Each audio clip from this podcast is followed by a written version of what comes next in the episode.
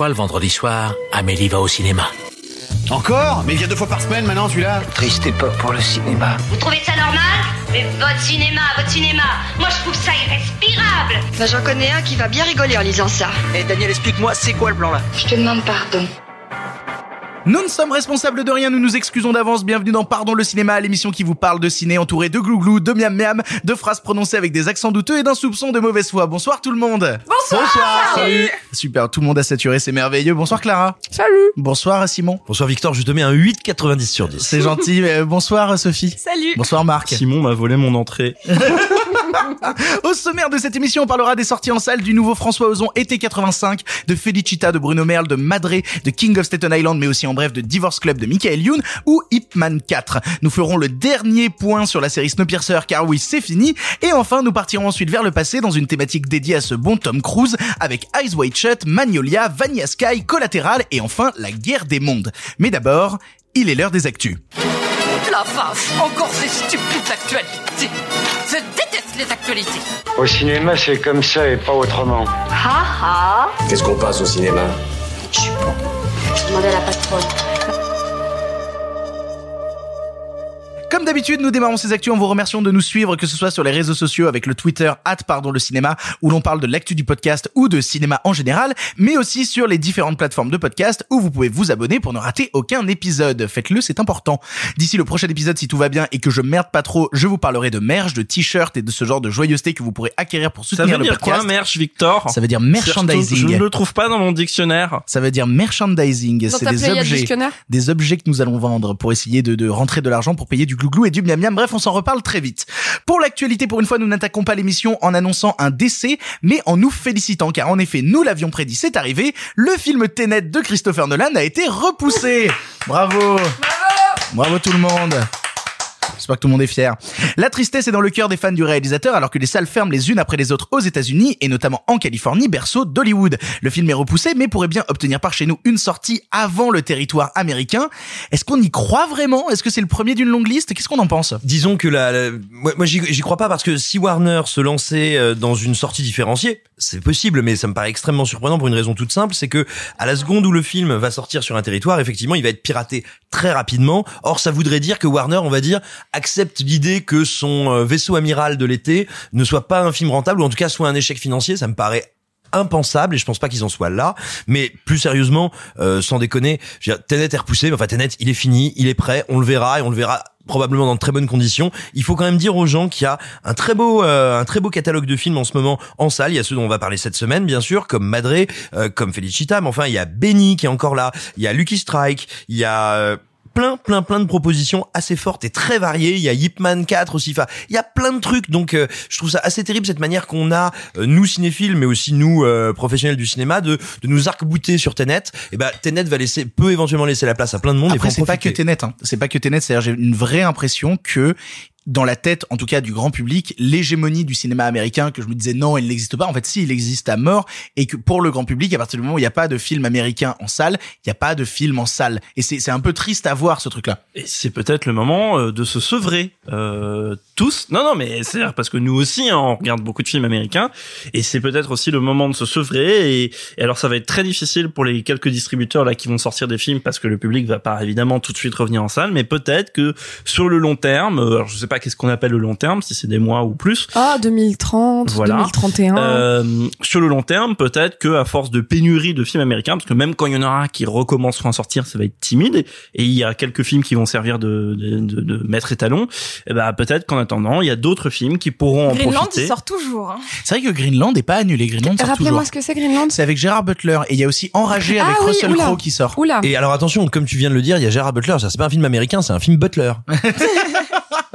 Moi, ce qui m'amuse beaucoup dans cette histoire, c'est quand même la façon dont Warner vraiment a péroré sur « Eh les mecs on réouvre le parc mondial. C'est nous qu'on réouvre le parc mondial avec Tenet pour finalement s'en aller tout doucement chemin faisant. Donc il y a quand même vraiment un, un changement de un changement de direction du vent euh, qui là est un peu rigolo quand même. Et parce que je pense que aussi, euh, sans, sans vouloir trop m'avancer, je pense que ça plaît, ça plaît, l'idée plaisait à son auteur, qui est quelqu'un, je pense, d'assez égotique et qui est accessoirement coproducteur du Christopher film. Nolan, c'est très étonnant ce que tu me dis là. Christopher Nolan, ouais, exactement. Christopher Nolan, euh, le mec de Mommy, de Les Ouais. Amours Imaginaires, De celui-là. Mathias et Maxime, Voilà. De exactement. Mathias et Maxime, Absolument. celui-là, oui. Euh, et je pense qu'il y avait quand même un- ce truc de dire bah Christopher Nolan qui est en, en ce moment depuis quelques années monsieur auteur Hollywood même si c'est pas tout à fait vrai mais enfin c'est pas le seul je veux dire mais Après, il a ce truc quand même d'être capable de sortir dans des multiplex, Oui, d'attirer oui, du grand public et, aussi d'aller dans les, cinémas d'art essai. Exactement, voilà. Les films de Nolan passent dans les cinémas d'art et essai. Enfin, il Les fédère des, blockbusters d'auteurs. il, voilà, il fédère des publics, euh, on va dire, euh, non seulement transgénérationnels, mais aussi sur plusieurs strates sociales, etc. Ce qui est pas le cas de tous les blockbusters d'auteurs, certains plus que d'autres, mais lui particulièrement. Et je pense que c'est vrai qu'il y avait aussi, euh, parce que lui, je pense qu'il avait peut-être son mot à dire euh, dans, dans l'affaire. Et, et c'est aussi ça qui va jouer sur le, je pense, la non-sortie simultanée, c'est que le connaissant, c'est hors de question pour lui, dans son délire égotique, sur son intrigue, etc., où il y a rien qui doit être révélé, où on, on sait même pas de quoi ça parle, en plus. Enfin, moi, j'ai pas compris, en tout cas. Euh, bah, Personne, personne. bah, voilà, évidemment qu'il n'y a pas un territoire qui va être servi avant un autre parce que le type veut événementialiser le truc. Bien sûr, ça va être une sortie mondiale simultanée, éventuellement avec quelques jours de décalage. Tu vois, euh, il arrive assez régulièrement que la France ait la sortie le mercredi avec Voilà. les US le vendredi. Tu vois des choses comme ça. verra mais- fin 2020, quoi. mais- Oui, mais c'est pas ce qu'on appelle des sorties décalées. c'est Non, non, une- bien sûr, bien sûr, mais ce que je sais que ça c'est pas obligé d'être Et- à la même heure partout dans le monde. Quoique, il y a eu certaines sorties où ils l'ont fait déjà, où tu vois les films sortis de façon exceptionnelle le vendredi en Star France. Wars. Star Wars, absolument. Mais là, moi, j'y crois zéro. et hein. je crois que sur les derniers films de Christopher Nolan, mais je je- j'avais vu ce chiffre, mais j'espère qu'il est il est pas faux. Sinon vous me corrigerez, mais je crois que le marché, le chiffre de le, rap- le ratio pardon entre chiffre d'affaires américain et chiffre d'affaires international, incluant la Chine, était 50-50, euh, tout pile à peu près, à peu de choses près, ce qui donne une idée du fait que même si ça allait mieux aux États-Unis, ça ne changerait rien, que le marché européen n'est pas assez à lui tout seul, parce que pour l'instant il y a que le marché européen, je pense, qui est où il y a à peu près euh, une réouverture des salles, parce qu'en Chine, pour l'instant, c'est un peu compliqué la Mais- réouverture mais des ils ont salles. refermé pour la troisième fois, je crois. Je sais plus dans quel pays euh, asiatique, mais euh, ils ont refermé pour la troisième fois les salles. Oui, et puis et puis euh, il me semble qu'il y a, alors peut-être pas dans toute la Chine, mais dans une partie, dans certaines régions ou districts chinois, qu'il y a une limitation de- également de la durée des films. Bah tout simplement parce qu'il Oui, y a circulation d'air. moins de deux on- heures. Voilà, il me semble que c'est moins de deux heures. Je voudrais pas dire de bêtises, mais évidemment pour un Christopher Nolan qui, comme chacun le sait, sont des films qui durent entre 8 et 9 mois. euh, bon, c'est un peu Un compliqué. ressenti, c'est ça, hein, clairement. hein. Arrêtez. Non, et puis, alors, pardon, excusez-moi, on est très très long sur ce truc-là, mais parce que je pense que ça nous fait tous réagir. Et puis c'est un peu la seule actu aussi. Hein. Bon, bah, c'est bon, alors je peux y aller. Je vais parler très lente. Bref. Ça ira. Euh, Ça ira tout à fait. Euh, Rappelez-vous, il y a quelques épisodes où on avait dit que pour qu'ils puissent sortir le film, ils avaient besoin de 80% du parc mondial ré- réouvert. En fait, ils ont expliqué qu'ils avaient besoin de 400 millions pour que le film soit, enfin, commence à être rentable, quoi. Oui, mais mais il y a alors quand ils disent 400 millions, ils pensent essentiellement euh, au territoire domestique parce que les remontées de recettes ne sont pas les mêmes que dans le reste du monde, les accords de distribution ne sont pas les mêmes et, euh, et en fait, il faut toujours se rappeler quand, quand on lit euh, tel film a fait euh, tant de millions en Chine, tant de millions en Europe, en réalité, la proportion, la, la part de remontée de recettes qui va revenir au studio américain n'est pas du tout la même que sur son territoire américain. C'est pourquoi euh, quand vous voyez par exemple des films comme Warcraft où vous pouvez lire ce qui est à la fois vrai et faux. Oh là là, il a fait 200 millions de dollars en Chine. Et là, vous vous dites, bah alors pourquoi ils font pas une suite? Ça fait quand même plein de sous. Non, c'est pas vrai. Il y a 200 millions de dollars de recettes en Chine, mais en bénéfice, c'en est une fraction qui va arriver aux États-Unis. Et c'est pour ça que le marché américain reste le, le grand ordinateur de, de, de l'exploitation des blockbusters. Bref, allez voir, euh, je termine là-dessus, après je te laisse euh, conclure Victor, mais allez voir, euh, je re- redis ce que dit Simon, je le répète, je réessaye une fois, Il y a plein profitez-en. de trucs en salle. Voilà, profitez-en et vous savez quoi? C'est le moment de aller au cinéma en bas de chez vous sans savoir quoi aller voir et vous décidez au dernier moment. C'est le bon moment pour faire ça et soutenir les cinémas à côté de chez vous. Ils en ont besoin. Oui, de toute façon, vous allez de- mourir. Non mais surtout de, de pouvoir euh, enfin tordre le cou à euh, certains clichés qu'a encore le grand public euh, en tête sur le cinéma français. Quand on voit la dose de films français dingue qu'il y a en salle actuellement, c'est le moment d'y aller. Et c'est un peu tout pour l'actu. En, en vrai, il s'est pas passé grand chose ces deux dernières semaines. J'ai donc décidé de prendre trois news à la con afin d'avoir vos réactions dessus. Ça nous mènera pas au bout du monde, mais au moins on aura eu ça. Premièrement, une des combinaisons spatiales issues de 2001 l'Odyssée de l'espace a été vendue aux enchères 375 000 dollars, avec dans la même vente la cape de Superman portée par Christopher Reeves à 137 500 dollars, ou encore la pipe de Bilbo à 28 800 dollars. Bah, par rapport au costume de Midsommar, c'est pas si cher en fait. Hein. Il, il, il avait coûté Ça fait cher la pipe quand même. Bah, il- Merci Simon. Je- je- je- je- vraiment, je t'attendais sur celle-là. Vraiment, c'est tout ce que je désirais. A24 avait fait une vente aux enchères de leur euh, dernier film. Donc il y avait Mid-90s, Lighthouse, euh, Midsommar, entre autres, mais je, majoritairement c'était cela. Et si je me trompe pas, la robe de fleurs de Midsommar est partie pour entre 400 et 500 000 dollars. Oh, et putain. tout et tout est- a été reversé euh, au à l'association euh, qui aide les gens euh, Qui aime le démunis. boss de A24 à construire une piscine. C'est exactement ça. Non, c'était pour le Covid, pour les personnes qui n'ont pas les moyens d'aller dans les hôpitaux Oh, aux. États-unis, et Ah oui. tout, tout a été reversé là-bas. Do- Donc, la- la- A24 forever. Moi j'attends The Green Knight chez N24, mais vraiment de Moi, j'attends Sainte Maude. Je veux voir Sainte Maude. Eh ben, Il est nous, nous, on l'a vu. hein. Deuxièmement, Kenny Reeves sort son propre comic book le 7 octobre du nom de Brezgre. Vraiment, c'est B-R-Z-R-K-R. Ah bah, c'est la Bretagne. C'est Exactement. le Finistère Sud. Sur l'histoire d'un guerrier immortel de 80 000 ans avec la même tête que lui, se cachant aux US. C'est tellement con. euh, est-ce que est-ce que Keanu Reeves joue mal même dans un comics? Oh Non mais attendez. Alors non, franchement, il y en a marre. C'est pas parce qu'il est mono-expressif, qu'il a une voix pas lourde sous l'exomile, qu'il faut se moquer de lui. Tu veux dire comme. Ryan Gosling? Ryan Gosling, il surjoue l'underacting. Oh, elle est, oh, elle est super. Oh, elle est superbe Elle est celle-là. pas de moi. Enfin, troisièmement et dernière news, pour jouer dans le nouveau David Ayer The Tax Collector, le rôle d'un collecteur de taxes auprès de différentes euh, gangs, de différents mafias, Shia LeBeouf s'est fait tatouer pour de vrai l'entièreté du ventre et plus d'autres tatouages, sachant que pour un autre David Ayer Fury, il s'était fait arracher pour de vrai une dent. C'est pas facile la dépression. Hein. C'est moche l'alcool. Même blague, je remarque, même Mais, blague. mais je crois que c'est Marc qui trouve que Fury c'est bien. Euh, ouais, Fury, c'est pas mal. Euh, Non, à c'est part, pas mal. à part un dernier tiers un peu poussif. Est-ce que c'est mieux que Suicide Squad? oui. Non, non, mais, euh, euh, euh, non, mais David Ayer a fait euh, deux trois trucs pas mal, dont euh, Fury et dont Harsh Times avec euh, Christian Bale ou Bad Times en français, je crois. Absolument. Et dont j'ai un bon souvenir, pas vu depuis mille ans. Mais si vous avez l'occasion, si vous aimez bien les films de tank, un jour on fera une thématique film de tank, ça sera passionnant. J'en connais pas d'autres. Je- Je, je connais que pas- Fury. Euh, Je il y a pas un des premiers films de Kevin Reynolds qui s'appelle La Bête de guerre. Voilà, comme ça vous pourrez voir un super film de tank. La Ça Bête fait de deux, guerre. on est cinq. Et puis il y a Muriel aussi. Non, c'est pas vrai, c'est c'est pour dire une connerie. Je- a pas de tank C'était- dans c'est- Muriel. C'était une blague sexiste? Ah non, pas du tout, c'était Ok. juste pour prendre un film qui a vraiment rien à voir avec les Sinon, Tank de Samuel Baudin, vous connaissez Samuel Baudin? Moi j'adore Samuel Baudin. Ouais, mais il y a pas de tank dans Oui, Tank. mais ça s'appelle Tank et c'est Samuel Baudin. Oui, j'ai saturé, je sais. Euh, non, c'est c'est parce qu'en fait, j'en- peux plus que vous fassiez saturer les micros. J'ai vraiment envie de mourir. Allez, les actualités, c'est fini. On commence tout de suite par été 85. Ça va mon chéri? Ouais. Mon Dieu, mais qu'est-ce que tu lui as fait Maman, ça chavirait, c'est tout, c'est rien. Un bon bain chaud, c'est tout ce qu'il te faut. Allez Avec ta mère, vous faites ça à tous les mecs qui chavirent.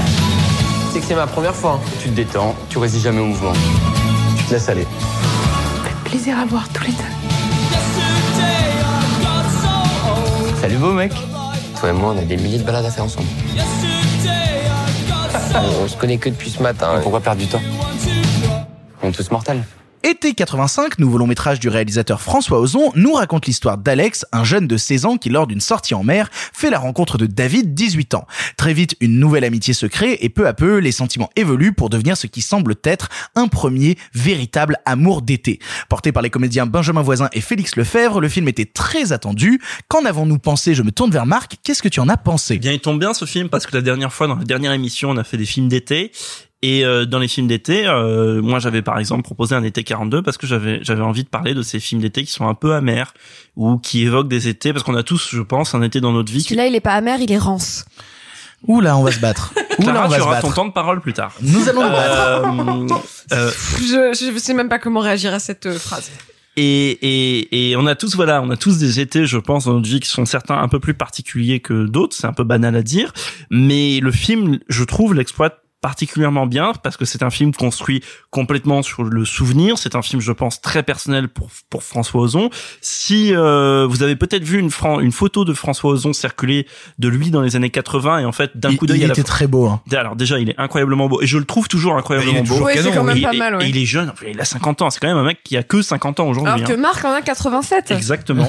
C'est dire si j'envie, Enfin, on a euh, arrêté de je- compter à j'envie, c'est- 87. c'est sa, sa jouvence. Mais, mais t'étais son prof de ciné en école, c'est ça, Ah, je crois. Absolument, et même un peu plus. Euh, et, Et il l'a, il l'a retranscrit dans le film au final en Mmh, plus. c'est- Cette c'est toi. Melville Poupeau. Melville Poupeau et Vas-y, enchaîne maintenant. Et donc voilà, vous avez ce, ce souvenir euh, d'un été où il s'est passé un premier amour qui est mêlé à une première tragédie, qui est un film qui, pour moi, est évidemment porté par l'incandescence qu'il y a des, des deux jeunes comédiens et particulièrement, alors chacun aura son préféré. Hein. Certains préfèrent le grand bouclé, d'autres préfèrent euh, le petit blondinet. Alors moi j'aimerais dire un truc, je n'ai pas reconnu Benjamin Voisin en voyant été 85 alors qu'on l'avait vu dans la dernière vie de Simon, je ne l'ai pas reconnu. Attends. Ça m'a c'est un choqué. âge où ça grandit vite. Hein. Attends, attends, attends, quoi, qui? Dans la dernière vie de Simon, euh, ça- c'est bon, tu l'as maintenant? Clara a une épiphanie. Il fait Là, maintenant, Et- tout de et- suite. et bah, il, il- il joue le, le, le vrai visage de, de, Ah, mon de Dieu Simon en fait. C'est- c'est- c'est- Sauf que c'est-à-dire là, il est quand tellement se balade et qu'il- sexualisé dans le ozon que... quand, quand il se balade et qu'il va manger des frites, et ben, euh, et ben c'est c'est Benjamin Voisin qu'on voit dans été 85. Alors, euh, surtout qu'à un moment, je me demande s'ils ont pas la même marinière dans les deux films. Mais Non, parce que c'est le Mais- petit mais on est blond qui a d'accord une que, marinière. euh, Personne avait fait le rapprochement. Non, si, moi.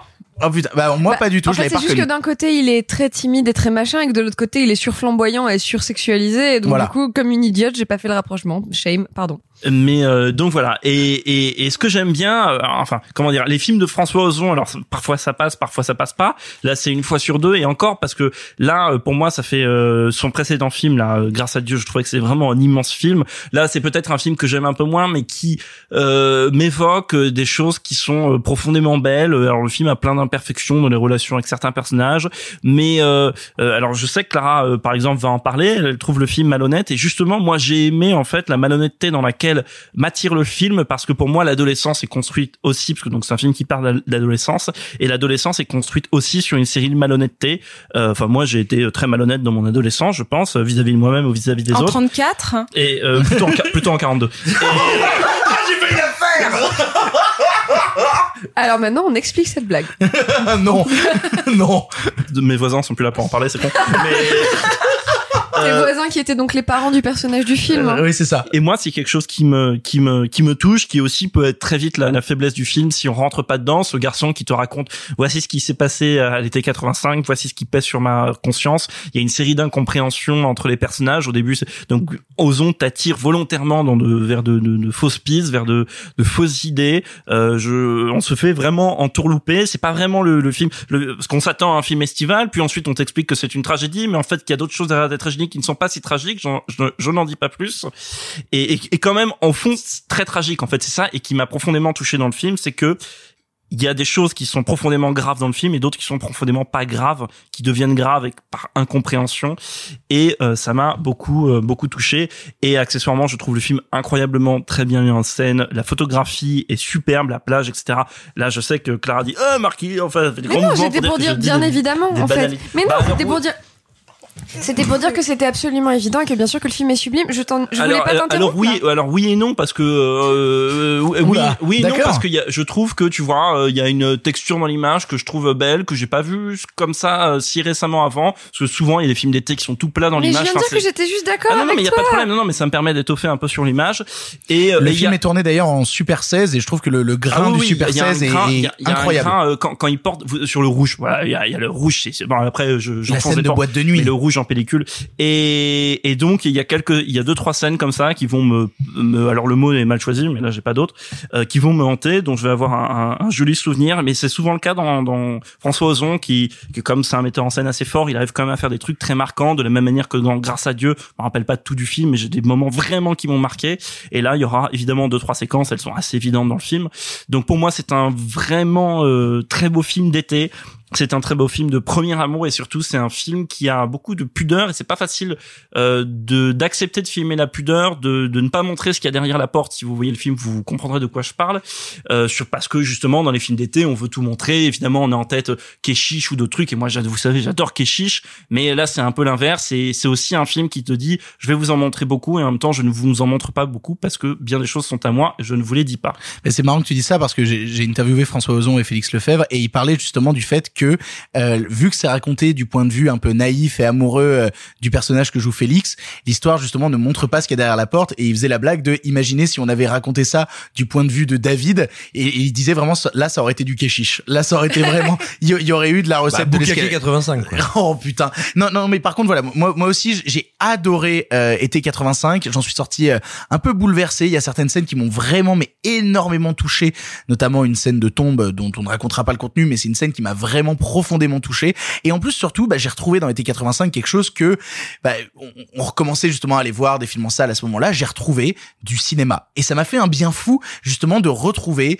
euh, cette texture de caméra, de retrouver ces idées de lumière, de retrouver même certaines scènes où ça commence par de la voix off et ça termine par un personnage qui parle face cam, où on a ce genre justement d'idées de mise en scène et de cinéma qui me qui me bouleverse, qui me touche et qui me donne envie d'en savoir plus sur les personnages et de les accompagner. Alors oui, parfois c'est peut-être un peu naïf, certains personnages sont un peu plus faibles que d'autres, mais par contre, ouais, il y a vraiment quelque chose dans le film qui, qui, qui me reste et qui me touche et qui me parle et que bah, j'aurais envie de revoir parce que par exemple, contrairement à toi, euh, j'avais beaucoup aimé Grâce à Dieu, mais je crois que je lui, je lui préfère été 85.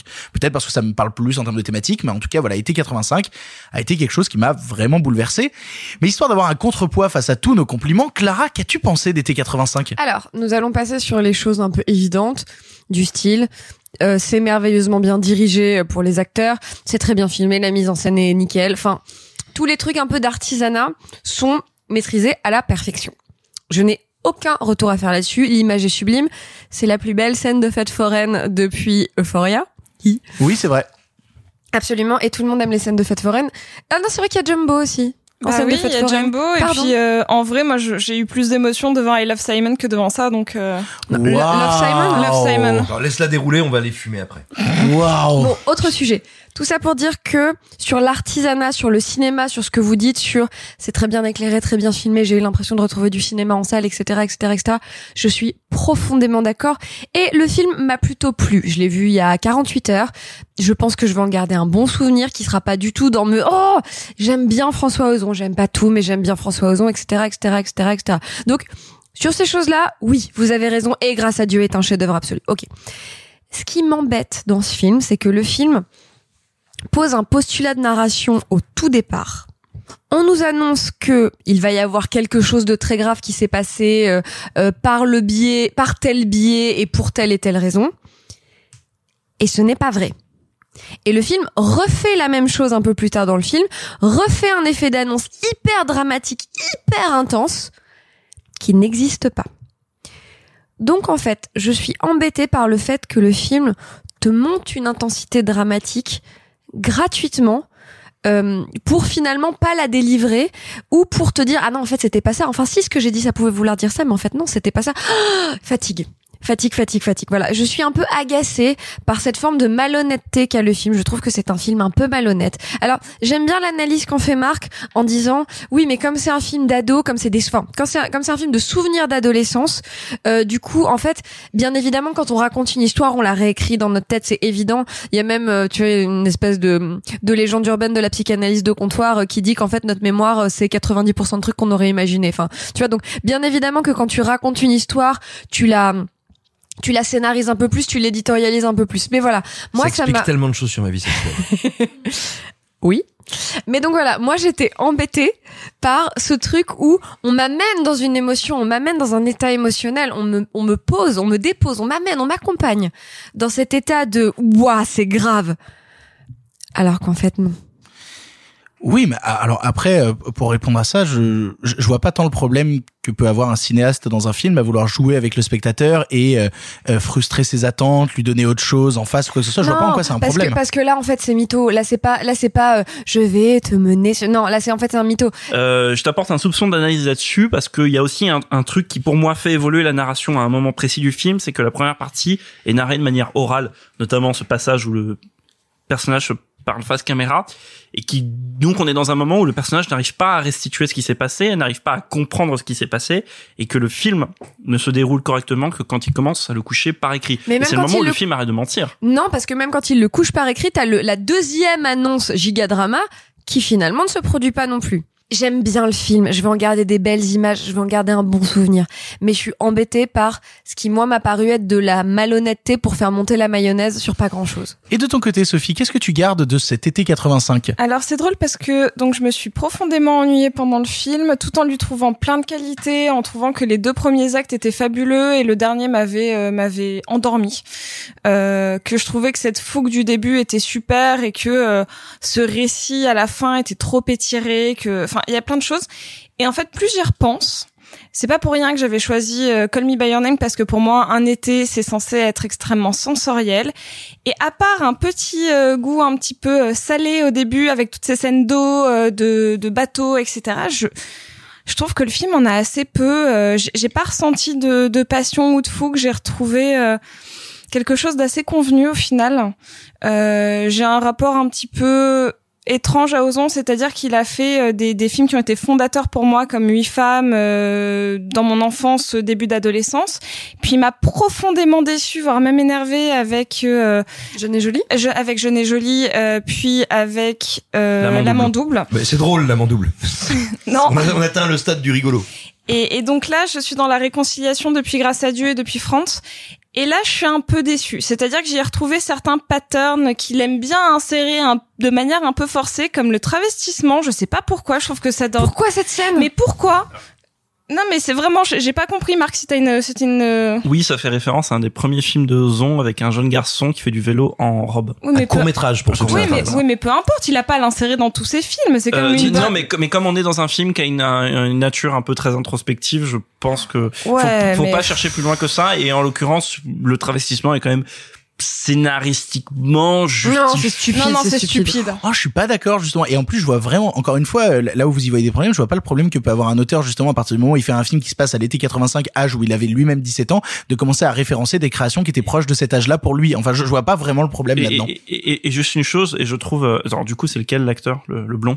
Euh, Félix Lefebvre. Voilà. Et je trouve Félix Lefebvre aussi très beau, euh, travesti. Et il faut pas oublier aussi cette dimension-là. Mais non, mais il est, il est beau quand il est travesti. Ah oui. C'est pas la question. Mais non, mais ce que je veux dire, c'est qu'il faut tout. pas oublier cette, cette, aussi ce truc-là de cinéma que tu fais aussi pour faire des choses belles et que ça lui plaît à lui.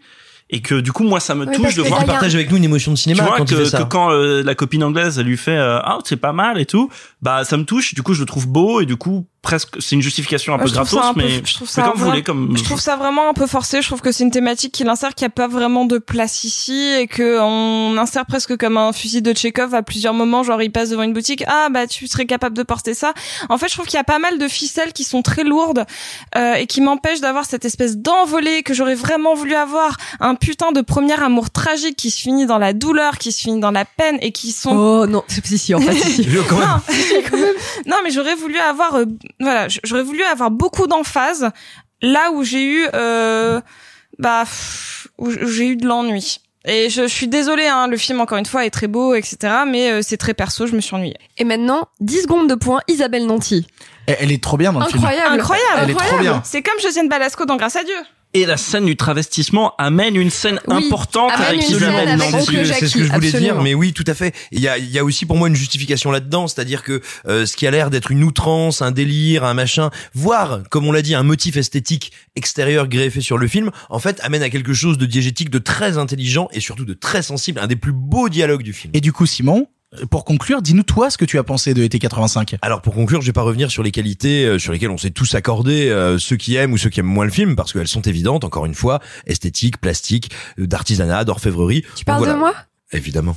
Et donc, bien sûr, je suis absolument d'accord avec vous. Moi, il y a deux choses qui me séduisent énormément dans le film. La, la première, c'est qu'il arrive Félix à... Lefebvre. La deuxième, c'est. Mais ce n'est pas une chose, enfin, je vous en prie, vous êtes en train d'objectiver, vous réifiez un jeune homme, Clara Oui. Bref. Et surtout, j'aimerais dire que Félix Lefebvre est un des auditeurs réguliers de ce podcast, donc on lui fait des grosses On lui bises. fait des grosses bises. Des pas gros bisous, mon Félix, à bientôt. Et il est parfait dans le film, hein, vraiment. Il est hein, il est parfait, Il est il y a rien à dire. Hein. je, je trouve que le film a une grâce infinie, c'est de réussir à retranscrire un truc qu'on a plus ou moins, ou je pense qu'on est très nombreux à avoir tous connu, mais qui est très dur à retranscrire visuellement, et le film y parvient, c'est qu'est-ce que c'est que la tragédie d'un amour quand, la tragédie d'un amour quand l'un aime l'autre et l'autre n'aime pas le second, il aime aimer.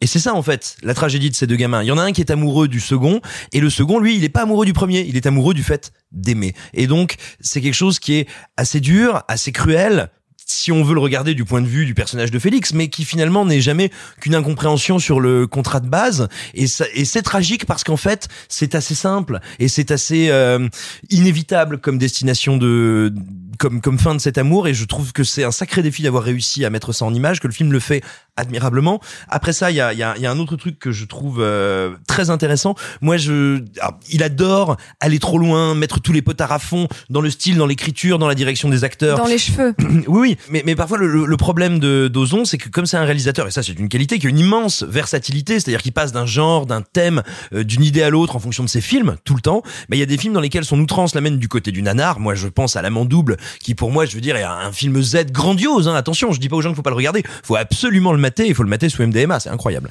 Mais, euh, mais, mais, mais, mais si tu veux, voilà, des fois ça joue contre lui. Là, comme il nous parle d'adolescence, c'est-à-dire de gens excessifs, outrés justement, outrés et dans l'outrance, ça, je trouve que ça marche incroyablement bien. Maintenant, j'ai une vraie limite sur le film, c'est que je trouve qu'il y a un, souci de structure dans son troisième acte. En fait, son troisième acte est donc basé, évidemment, on ne va pas le spoiler, mais sur une transgression qui est, qui est teasée pendant tout le film. Et moi, mon problème, c'est qu'en fait, cette transgression, au cours de son troisième acte, il la divise en trois étapes. Et je trouve que, bah, justement, la première étape, c'est le travestissement. Et je trouve que c'est l'étape la plus forte. Or, c'est la première. Et après, j'ai encore deux autres étapes qui me font penser à un bégaiement. Et du coup, j'ai l'impression que le film dure 10 minutes de trop, là où la transgression aurait dû être un grand apex, un grand climax. Et pour moi, c'est ce qui étouffe un peu la virtuosité du film, mais encore une fois, c'est un film qui me touche énormément, qui m'emmène très très loin, et voilà, donc je regrette un peu que la fin bégaye, mais, mais c'est vraiment pour couper les cheveux en quatre. Attention, et maintenant, 10 secondes de points Valéria Bruni Tedeschi. Oh là là, alors vous voulez savoir pourquoi est-ce que... Attendez, alors, je veux dire, je suis très touché, pardon. Moi je l'adore, moi je la trouve incroyable dans le Ah film. mais elle est super quand Elle le- quand elle le dessape au début et qu'elle a vraiment Oh, joli garçon hein. Ah joli garçon tes parents doivent être fiers genre alors qu'elle a sa tête à 2 cm de sa top je suis en mode bon dis donc ah bah le film il me plaît bien finalement Et- mais, mais c'est un moment justement où on est tout près euh, du nanar de la Ah, gaudriole près, ouais. et où ça marche et où paradoxalement ça crée de la poésie, je trouve ça Je très la beau. trouve fabuleuse Et, dans et si film. vous vous êtes toujours demandé, toi qui m'écoutes, avec qui je suis ami depuis 20 ans, pourquoi est-ce que j'adorais pr- euh, prendre le goûter chez toi Eh ben dites-vous un truc, c'est que les mamans, c'est toujours sexy. Désolé. Vous l'aurez compris, été 85 est un film qui nous divise, mais on y trouve quand même des, des, des, des choix artistiques et esthétiques absolument passionnants. Nous vous encourageons à le voir en salle. Nous allons maintenant partir vers un autre film français, à savoir Felicita. Felicità è un cuscino di piume, l'acqua del fiume che passa e che va. E la pioggia che scende dietro le tende, la felicità. Méfie-toi de la normalité. Les gens normaux, ça cache quelque chose. Felicità. Felicità. Senti nell'aria c'è già la nostra canzone d'amore.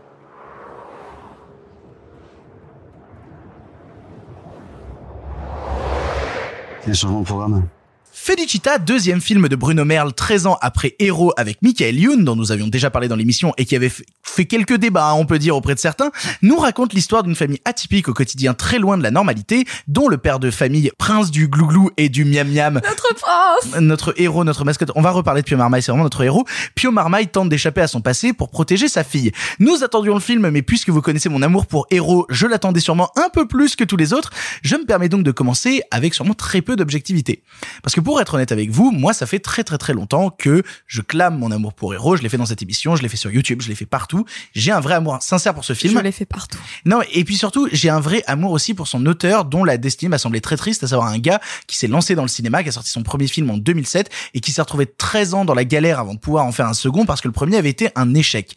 Et moi, c'est quelque chose qui m'a vraiment touché, qui m'a vraiment parlé. Et quand j'ai vu Felicita, et je vais le dire tout de suite, je trouve Felicita absolument Bruno Merle, t'as vraiment touché, est-ce que tu veux qu'on en parle? Qu'est-ce qui se passe? François Ozon pourra en faire un film si tu veux. Mais pour le coup, tu vois, quand euh, oh, c'est un peu vrai, Euh, c'est un peu vrai. Et j'allais dire c'est un peu vrai, c'est dur, mais Simon rebondirait sur une blague derrière.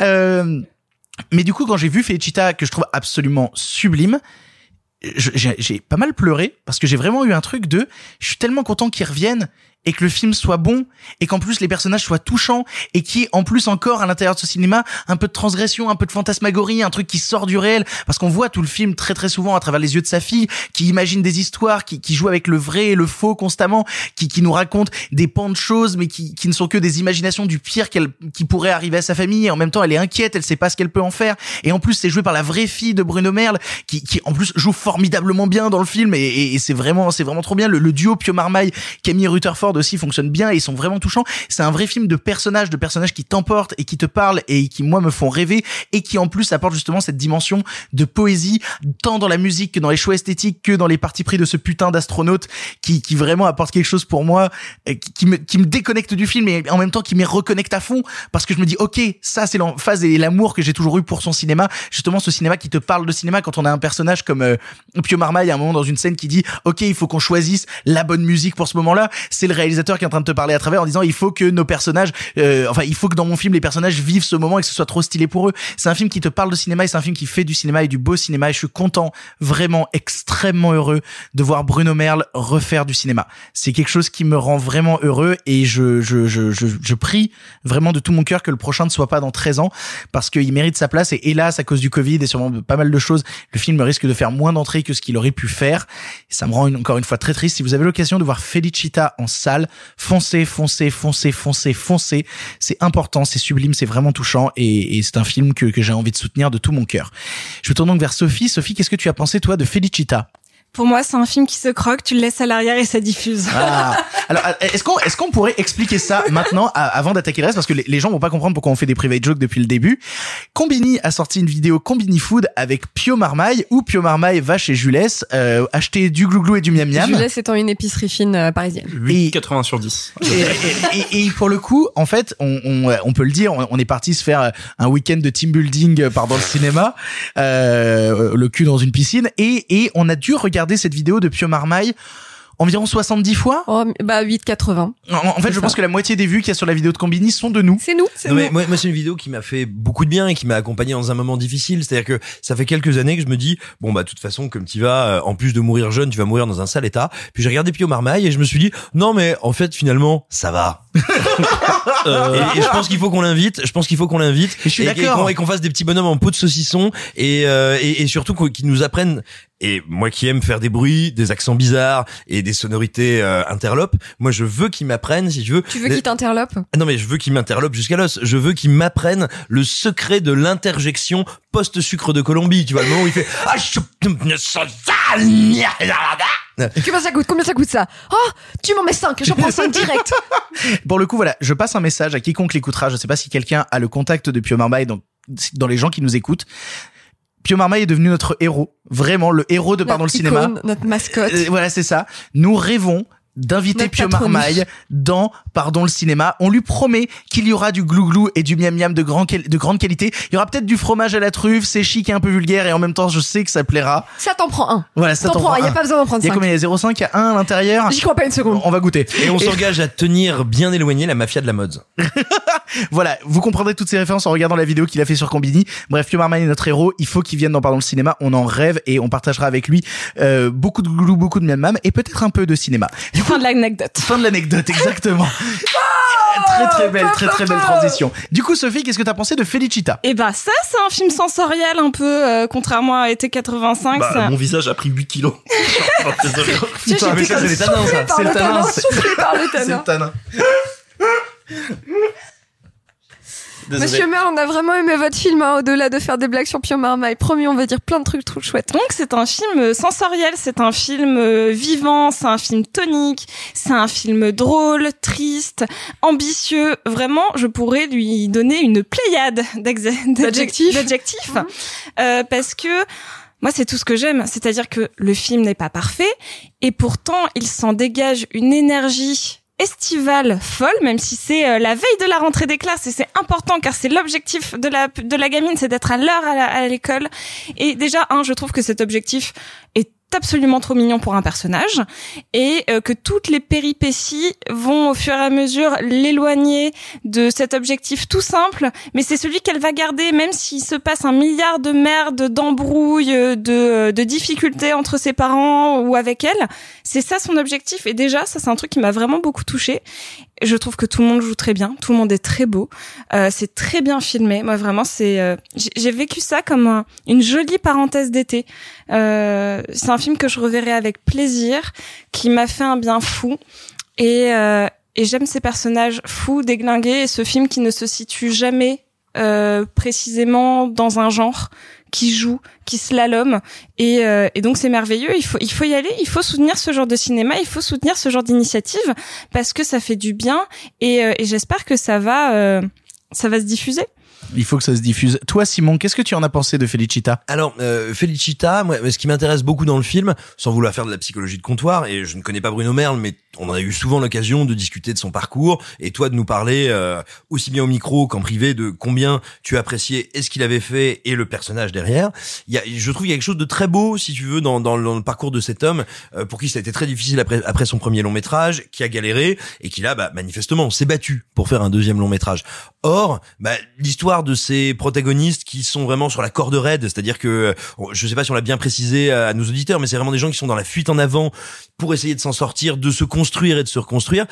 Tu peux pas t'empêcher de te dire, consciemment ou pas, je sais pas si lui a voulu faire une allégorie de sa vie, je n'en sais rien, puis c'est puis c'est c'est lui que ça regarde, mais en tout cas il y a quelque chose de très beau sur à la fois la difficulté à être au monde et la volonté farouche d'y arriver. Ça c'est très joli. Je trouve que la première moitié du film est très très belle, que le duo de comédiens euh, formé euh, par euh, Pio Marmaille et par mon dieu je suis désolé j'ai Camille Rutherford. et Camille Rutherford est incroyablement efficace. Enfin, je veux dire, enfin, tous les deux, moi, je, je les regarde jouer, je suis d'une très impressionné, de deux je suis humide comme un mois d'octobre et, euh, et et ensuite bon la, la gamine qui est je crois la fille de Rita Merle, oui, c'est sa Ouais, fille. Rita Merle, elle est, elle joue admirablement bien. Donc voilà, et pendant toute la première moitié du film, je suis très touché et très admiratif. Je, je vais pas taper dessus parce que parce que je vois, je dois voir 200 films moins réussis par an, donc il s'agit certainement pas d'y aller à la sulfateuse. Je trouve juste que la seconde moitié du long métrage, où il y a une bascule, on va dire un peu thématique et en termes de prise de conscience chez le personnage de, de la petite fille, pour moi est un peu plus épais et, et perd ce truc que je trouve magnifique dans la première moitié, à savoir quelque chose qui est de l'ordre de l'évocation, de l'évocation et du rêve. Là, on rentre tout d'un coup un peu dans le concret, dans une appréhension paradoxalement, alors qu'il y a du rêve et de l'hallucination, mais dans une réflexion très concrète sur tiens, qu'est-ce que c'est la nature de ce que je vis, qui pour moi enlève un peu de la magie du film. Mais encore une fois, je, trouve le film charmant. Il me déçoit un peu dans sa deuxième partie, mais vraiment, comme tu le disais, euh, si vous avez envie bah, d'une parenthèse d'été, si vous avez envie d'un peu de soleil et d'un peu de soleil amer, c'est un très très très bon choix porté par de magnifiques comédiens. Et pour le coup, moi, je, je suis pas tout à fait d'accord avec toi sur la deuxième partie parce que c'est justement moi la deuxième partie qui m'emporte d'autant plus à partir du moment où le, le, le faux et le vrai se, se rassemblent ensemble et, euh, et où la fille imagine le pire qui pourrait arriver à sa famille ou les, les pires actes que pourrait commettre son père. Et justement, dans son final, qui, qui que je trouve vraiment sublime, il y y a une sorte de double épilogue, euh, un premier euh, avec la gamine à portée euh, et je ne dirais pas où et la vraie scène finale, le duo de scène finale, moi, est un truc qui euh, qui me chamboule et qui en plus là où je trouve le film très réussi, la première demi-heure installe un nombre de fusils de Tchekhov absolument hallucinant. Et tous arrivent à servir à un moment. C'est là où je trouve fou, c'est qu'il n'y a pas un seul détail du premier acte qui ne revient pas dans le deuxième ou dans le troisième. Et c'est d'une écriture que je trouve bah, vraiment et d'une force d'écriture et d'une force d'évocation que je trouve plutôt remarquable et qui moi m'a vraiment emporté et touché.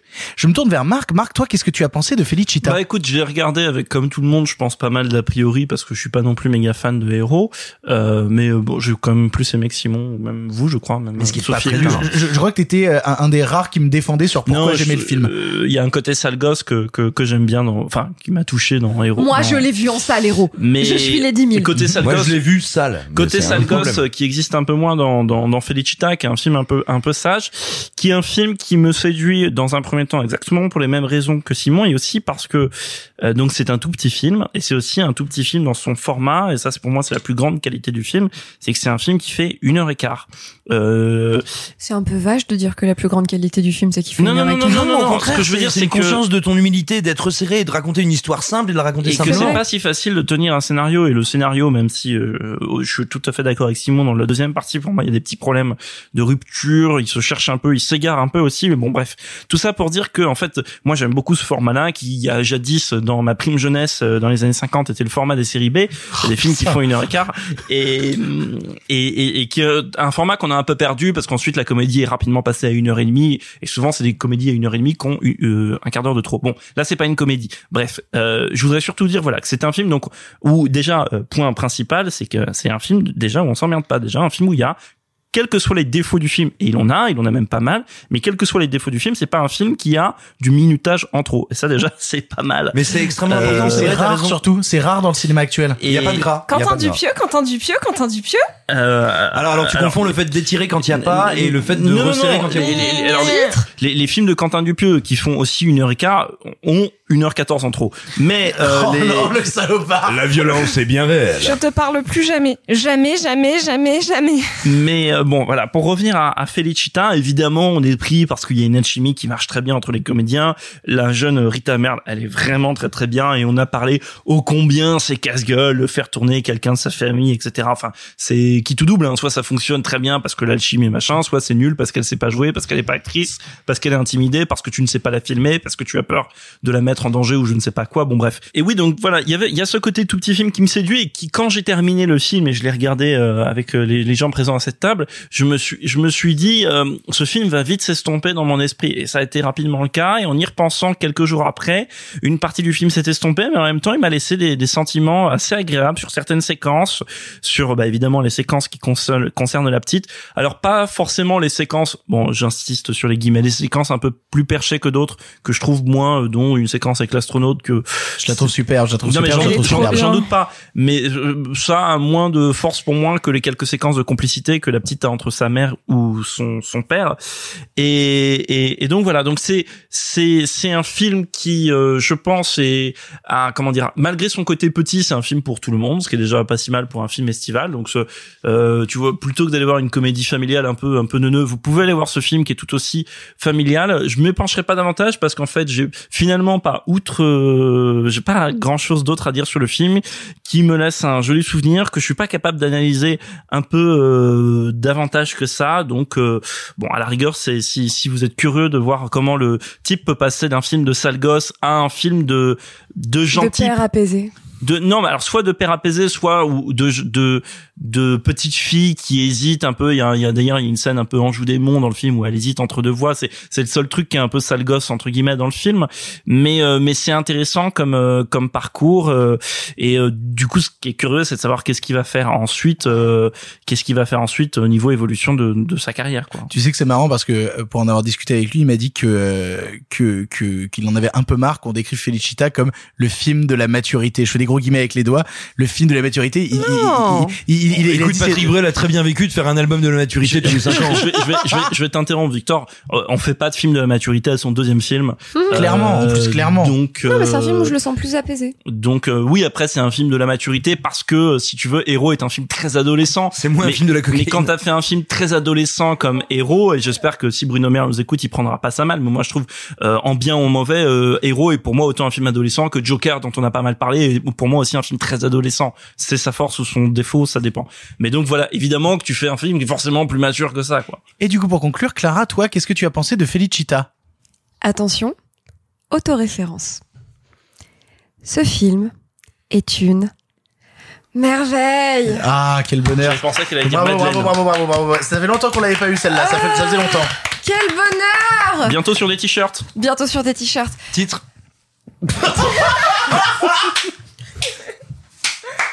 Très bien, on applaudit, on. Bravo, bravo, bravo. Ce film est peut-être mon film préféré cette année pour l'instant. Oh, c'est mignon ça. Ouais, ouais, vraiment, je suis euh, toute bouleversée. Euh, quelle, quelle jolie patate dans ma gueule. Euh, non, non, ce film est, ce film est, est, est, est un, est un, est un bijou. Ce film est une merveille de délicatesse et d'orfèvrerie et de, et de cruauté et de, et de doute. Et paradoxalement, en fait, c'est aussi un film qui te balade et qui te perd et qui te pipote un peu comme le film de Ozon. Sauf que là, on n'est pas dans la malhonnêteté. Là, on est dans la, dans le voyage, dans l'exploration et dans la douceur et dans la délicatesse et dans la poésie. Donc tu vois, j'ai pas vraiment besoin qu'un film ait un fil narratif hyper clair et me dise la vérité, puisque là en fait le film te mytho tout le temps. Mais À la différence, non, c'est quelqu'un qui n'est pas sûr de comprendre ce qui se passe et pas quelqu'un qui te ment. oui, attends, mais c'est ça. Mais tu vois par exemple, dans au tout début du film, t'as les parents qui balancent un énorme bobard à leur fille, et tu vois, je me suis fait ah c'est ça le sujet du film. Donc le sujet ça va être de d'aller enquêter sur cette histoire qu'il lui raconte. Et puis après en fait tu dis non, le sujet c'est l'histoire d'une famille avec une gamine un peu chelou parce qu'elle porte un, un casque anti-bruit etc. Après tu fais ah non, Ah bah non, c'est pas ça l'histoire. Bah alors c'est quoi l'histoire?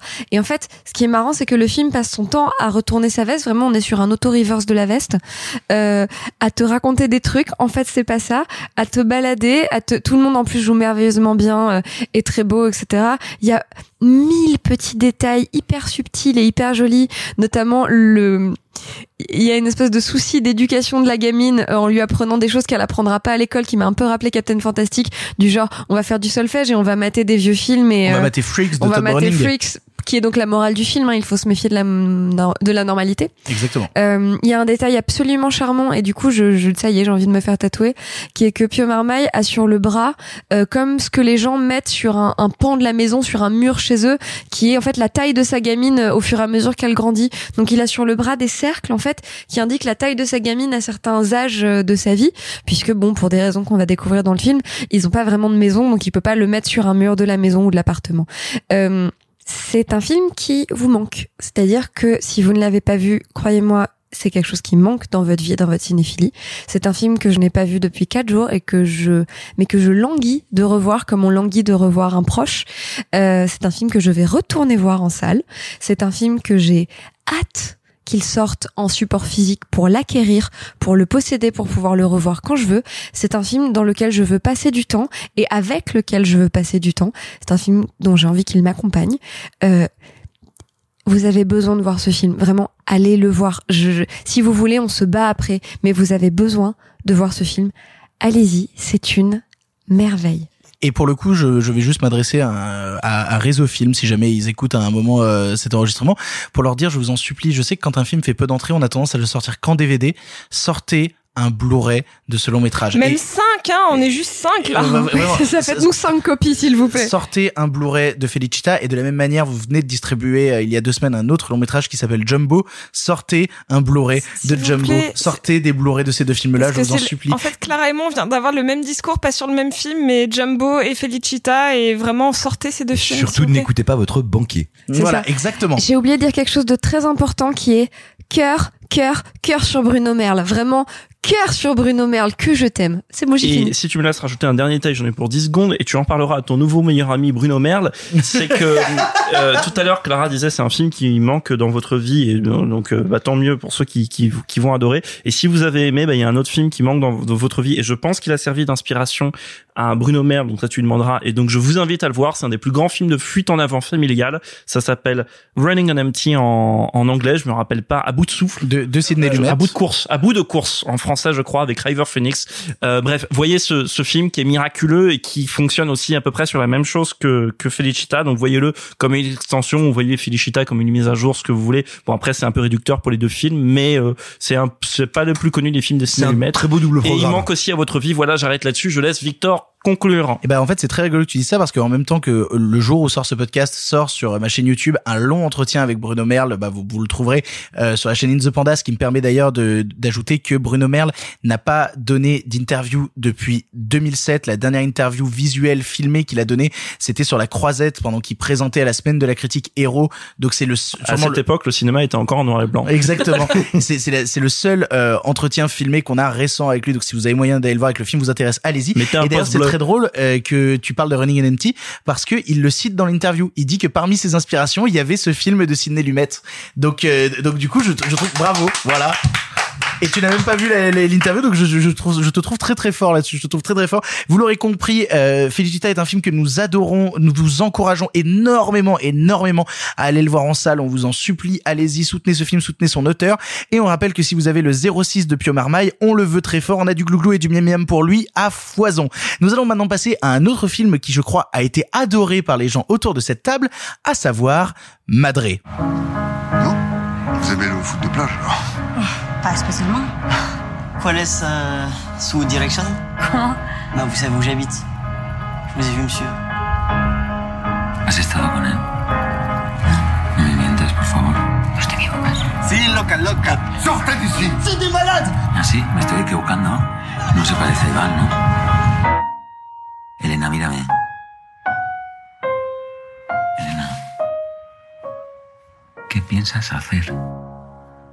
Madré est le nouveau long métrage de Rodrigo Sorogoyen après le plébiscité El Reino. Dix ans se sont écoulés depuis que le fils d'Elena, alors âgé de 6 ans, a disparu. Dix ans qu'Elena tente de se remettre de la disparition de son enfant en travaillant dans un restaurant au bord de mer jusqu'au jour où elle rencontre un adolescent qui lui rappelle étrangement son fils.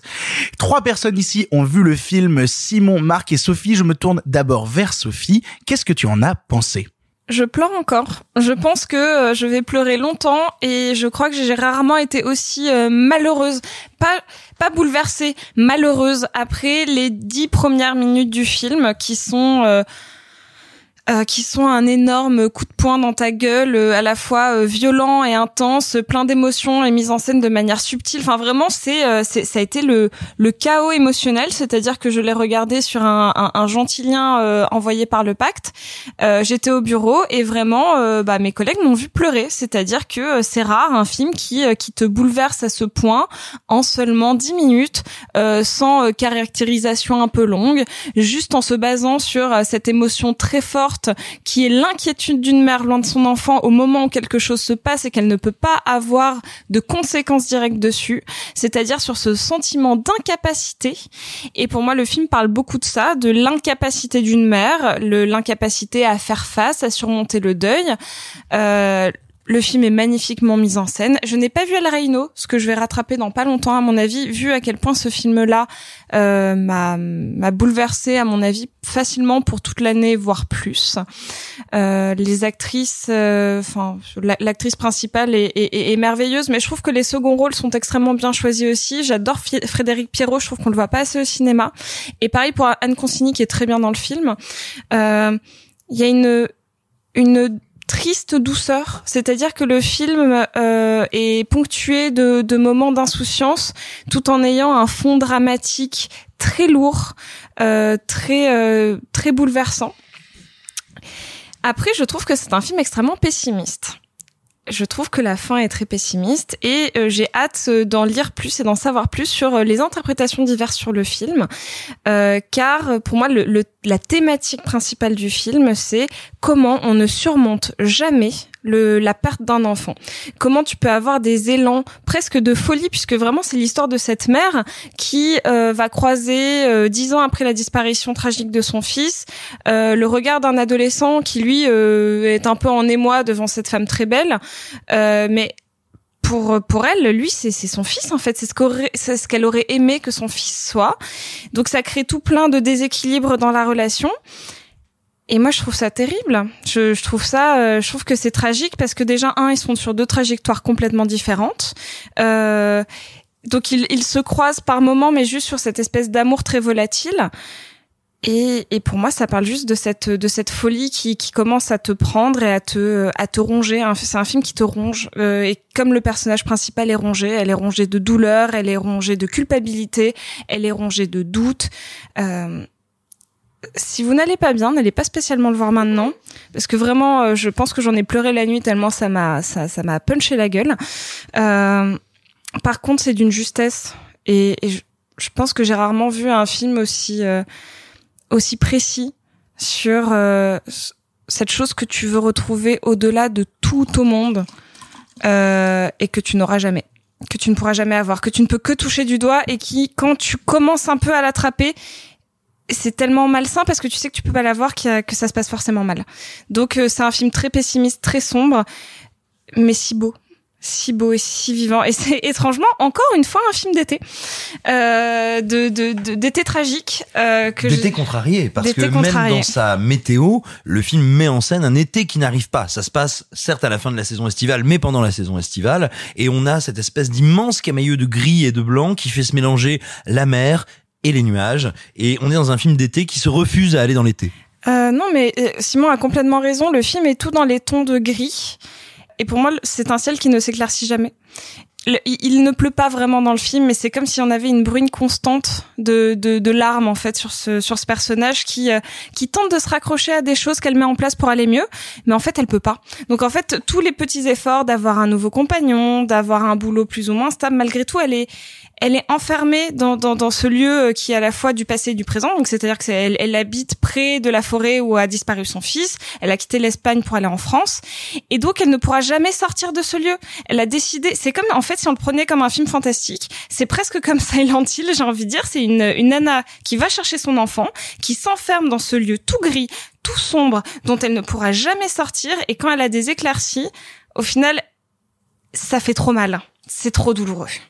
C'est très intéressant ce que dit Sophie parce que nous adorons tous les deux le film, mais j'en ai une lecture qui est radicalement différente. Pour moi, c'est une œuvre qui est extrêmement optimiste et qui raconte un lent et un long cheminement vers la lumière. Et pour le coup, je vais repiquer vers ce que tu dis. Alors, juste peut-être une petite précision, mais tu seras d'accord avec moi là-dessus, je pense. Euh, tu viens de dire que c'était un film gris. Il y a une dimension grise, mais si vous connaissez un peu le sud-ouest, si vous connaissez euh, les deux côtés de la frontière, euh, que ce soit du côté de la France, du côté de l'Espagne, du côté de Saint-Sébastien ou du côté euh, basque, le ciel gris fait ressortir ces couleurs très chaudes, très sombres, mais très euh, très organiques des Landes. Et c'est un film où le gris sert de révélateur aux autres couleurs. Pour ceux qui se diraient genre ah ouais en plus d'être un drame sur le deuil c'est tout gris, ah putain c'est sympa.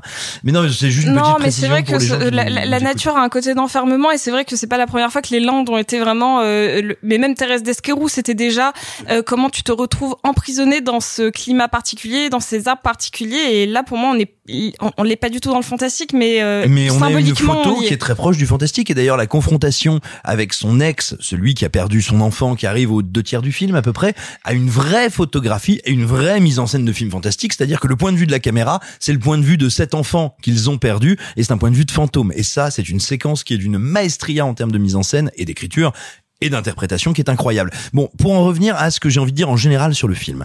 Pour moi, la grâce incroyable de ce long métrage, c'est qu'il nous raconte un double deuil. C'est pas un amour impossible, c'est un double deuil impossible. C'est le deuil d'une femme qui grâce à ce jeune homme qu'elle rencontre, qui la trouble, mais ce qui est pas un trouble sexuel, elle est pas là pour le séduire, elle se dit pas genre oulala, celui-là, je vais le mettre dans ma culotte, ça va bien se passer. Et à l'inverse, donc il y a Dedans ma culotte. dedans sa culotte. Mais donc, ce que je veux dire, c'est que elle fait en fait le deuil de cet enfant dont elle se dit qu'elle le recroisera un jour. Et le fait de rencontrer un gamin qui lui ressemble, mais il y a aucune ambiguïté. Je veux dire, on se dit pas, est-ce que c'est lui, est-ce que c'est pas lui? Elle-même ne se pose pas la question. Elle sait très bien que ça n'est pas son Je gamin. suis pas d'accord avec ça. Ah ben voilà, mais là on est dans l'interprétation. Et à mon sens, voilà, elle doit faire le deuil de cet enfant dont elle n'a jamais tout à fait fait le deuil, et c'est bien pour ça qu'elle est allée s'installer là où il a disparu. Et à l'inverse, on a cet ado de 16 ans qui lui doit faire le deuil de ce qu'on vit tous. C'est non pas le premier amour, mais la première passion. C'est-à-dire que lui, quand il voit cette femme de 38 ans qui manifeste indiscutablement un intérêt pour lui, se dit genre, eh, la nana de la paillote, euh, hein, euh, on lui ferait bien faire la bête à deux dos. Et il va vivre un- une espèce de passion essentiellement intellectuelle, alors certes spirituelle, mentale, émotionnelle, mais qui n'a pas d'incarnation concrète, physique, matérielle, et tous les deux vont faire le deuil du plus grand amour. À l'aune de leur vie. À 16 ans, le deuil du grand amour fantasmé. À 38 ans, le deuil de cet enfant qui en fait n'est pas disparu, qui est mort. Et raconter ce double deuil, c'est l'histoire en fait d'une chute au fond de la piscine qui en réalité est une renaissance parce que c'est pas pour rien que le ciel est gris, que le ciel est bouché comme ça. C'est pas pour rien que le film, et on va pas dé- dévoiler évidemment le climax, mais que le dernier acte du film se passe au moment où ce ciel explose en pluie, en grêle, c'est parce que en fait, ce que toi, me semble-t-il, toi tu as reçu comme euh, la fin et le début d'un nouveau cycle, moi je l'ai reçu véritablement comme je vais au bout de la possibilité de cet amour impossible, de ce deuil nécessaire, mais de cet amour impossible, et maintenant je vais remonter. Pour moi, le film se termine sur l'amorce de cette remontée. Alors en fait, quand tu quand t'en parlais, j'ai réfléchi à un truc. C'est un, un film sur le deuil de l'enfance et de l'enfant. Oui, Et vraiment, littéralement de l'enfance, euh, qui est un deuil surmontable, et de l'enfant qui ne l'est pas. Et je trouve que c'est c'est toute la force du film en Pour fait. moi, elle termine en le surmontant. Pour moi, non. Vraiment. Octogone Alors pour le coup, nous allons laisser trancher Marc, parce que Marc, toi aussi, tu as vu le film. Qu'est-ce que tu en as pensé? Je ne trancherai pas là-dessus, pour tout vous dire. Mais par contre, euh, moi, il y a un, un thème qui vraiment me bouleverse en général, c'est l'idée de la disparition. Pas de forcément de la mort, même si la mort est une disparition, mais vraiment l'idée qu'une personne soit là et ensuite rien. Et, et je pense savoir aussi pourquoi Sophie aime particulièrement ce film, qui est un film espagnol et qui rappelle aussi un autre film espagnol avec une mère qui perd son enfant. Enfin non, dont l'enfant disparaît, pour euh, pour être plus clair. Et c'est un thème qui me bouleverse parce que du coup, il y a tout à l'heure vous parliez de deuil. Alors le deuil, du coup, dans le cas d'une disparition, c'est compliqué parce qu'on sait jamais si c'est un deuil ou un non deuil. On sait jamais à quel moment on doit tourner la page parce qu'il y a pas mal de films qui parlent de la mort d'un enfant et on a vu le corps, il est mort, il est dans le cercueil, il est enterré, il faut tourner la page. Mais l'idée qu'il y ait un enfant à soi peut-être perdu dans la nature, approprié par quelqu'un d'autre, on ne sait pas, enlevé ou on ne sait pas. Et, euh, et, et ce film qui m'a vraiment bouleversé dès le premier plan parce qu'il se passe un truc vraiment miraculeux dans le premier plan, c'est qu'il y a un je sais pas combien dure la séquence, 10 minutes. 16 minutes. 16 minutes, voilà. Euh, Il y, a, y a un long plan séquence de, de, de 16 minutes avec cette euh, jeune mère au téléphone avec son gamin de 6 ans. Coucou, t'es à la plage. Ah oui, ça, je suis tout seul à la plage, etc. Je vous fais pas toute la séquence. Et qui évolue très lentement dans le ton. Et vraiment, ça m'a bouleversé avec évidemment la petite voix dans, dans, la, dans la tête qui te dit putain, ils sont forts les Espagnols. Mais, mais qui est très beau parce que t'as tout ce truc de mise en scène invisible, justement, cette idée de faire du plan séquence mais qui est invisible, qui est loin d'être stylisé. Et puis, de faire un plan séquence d'action sur quelqu'un qui n'est pas dans l'action. Exactement. Et de faire, et en fait, alors, euh, je vous avoue, ce plan séquence, alors vous prenez ça comme vous voulez, ce plan séquence dans son rythme, entre la lenteur, la longueur du plan séquence et, et l'action qui se passe, qui évidemment euh, parce qu'elle elle parle de plus en plus vite. Et en plus, pour ceux qui regardent des films espagnols, vous savez que ça cause assez vite dans les films espagnols. Donc là, elle est stressée, donc elle cause encore plus vite à son enfant au téléphone. Et ce plan séquence est lent. Il n'y a pas de mouvement panoramique super rapide. Et ça m'a rappelé, par exemple, dans ce contraste, euh, pour ceux qui ont vu un, un, film d'action incroyable hongkongais qui s'appelle Breaking News, il y a une scène, il y a une, une, une scène de fusillade où le plan séquence et la mise en scène du plan séquence est l'inverse exact en termes de rythme de ce qu'est l'image. M'a fait penser à ça. Bref, euh, j'aimerais dire, alors je vais pas revenir sur les qualités euh, des jeux, etc. Vous l'avez dit, les qualités esthétiques, etc. Si sur l'esthétique, je vais dire un truc, c'est que c'est un des plus beaux usages récents que j'ai vu du grand angle. Quasiment tout le film est fait en grand angle, et je veux dire vraiment en grand angle, qui déforme un peu les perspectives, qui donne, qui à force de déformer les perspectives, je vais y arriver, qui donne l'impression que cette fameuse mère, même quand elle est à côté de quelqu'un, elle est quand même loin de la personne. Ce qui est, ce qui est une idée de mise en scène toute bête, mais qui fonctionne admirablement et bien. quand Marc dit grand angle, ce qu'il faut préciser, c'est que souvent, quand on dit qu'un film est beaucoup fait au grand angle, on ne pense qu'à ses extérieurs. Là, pour le coup, c'est là, y compris dans les intérieurs, qui sont dans de tout petits intérieurs. Exactement. Et je, voilà, je parle pas pour filmer des paysages. Et si vous avez déjà filmé quelque chose à un grand angle, en, en grand angle, je parle pas d'un paysage, je parle vraiment de filmer des gens, filmer euh, un champ contre champ, etc. Vous, si vous avez déjà fait ça, vous savez à quel point c'est difficile de faire un cadre qui se tient en grand angle. Donc à quel point, au fond, les films de Terrence Malick sont pas si compliqués que ça. Petite parenthèse, à un moment, j'ai cru que c'était Emmanuel Lubezki, Vamos le chef de... le cul. j'ai cru que c'était Emmanuel Lubezki, le- l'ancien chef de Malik, qui faisait la photo, mais en fait non. Mais mais voilà, c'est un des plus, un des images les plus, un des usages pardon les plus magistraux du grand angle. Et quand il y a justement, il y a pas le grand angle, quand il y a des parfois des longues focales ou que ça isole ces personnages, ça arrive à des moments très précis. Bref, c'est un film vraiment miraculeux, vraiment très beau, vraiment très dur, parfois très douce, qui raconte sur. Alors en plus voilà, évidemment, moi aussi j'ai- j'ai encore repensé à un été 42 avec. euh, Bah oui, évidemment, il y a le jeune homme, la la la, la mère un peu plus un peu plus âgée, etc. C'est c'est c'est c'est un film euh, alors pas aimable euh, pour le coup, euh, c'est un peu l'inverse de, des deux précédents films que vous pouvez les voir en famille. Là, je sais pas, c'est pas aimable, mais euh, mais voilà, c'est c'est superbe, c'est c'est bouleversant, ça révèle. alors, je ne sais pas si ça la révèle parce que je ne la connaissais pas, je vais être franc, mais ça m'a montré une grande actrice aussi, qui a été récompensée à Venise, euh, me semble-t-il. Marta Nieto. Et mais il y a peut-être une dernière chose à dire, c'est que les gens nous ont entendu parler de trucs très très durs, très très sombres concernant ce film. Il faut aussi dire à tous ceux qui aiment la mise en scène et le cinéma qu'il y a un plaisir gigantesque de cinéma à le voir parce que c'est tellement bien mis en scène, découpé, monté et interprété que ça t'emporte et que ça t'emporte sur les rives de l'émotion extrêmement intense et d'un récit surpuissant. Et c'est aussi ça qu'il faut peut-être qu'on dise aux gens. Il y a un immense plaisir de cinéma à voir ce film. Vous l'aurez compris, tous les gens qui ont vu Madré ici l'ont trouvé absolument formidable et je suis le premier dépité, dégoûté et super triste de ne pas. C'est bon, on va y aller tous les deux, ça va, ça sera un joli moment, arrête de te plaindre. il va falloir Alors, qu'on y aille je- tous les alors deux. joli, je sais pas. Ouais, je- Oui, je- mais on sera ensemble. Un grand moment. Ouais, je, je lis, ce sera compliqué. En tout cas, on va le rattraper. Nous allons passer au dernier film que tout le monde a vu ici avant de passer au en bref. Nous allons vous parler de The King of Staten Island.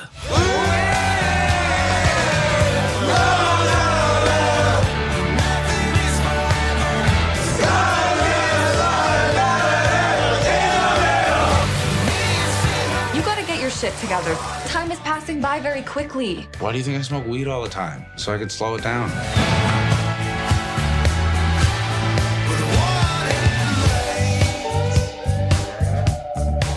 I just feel like everybody's always disappointed in me and I never live up to anybody's expectations.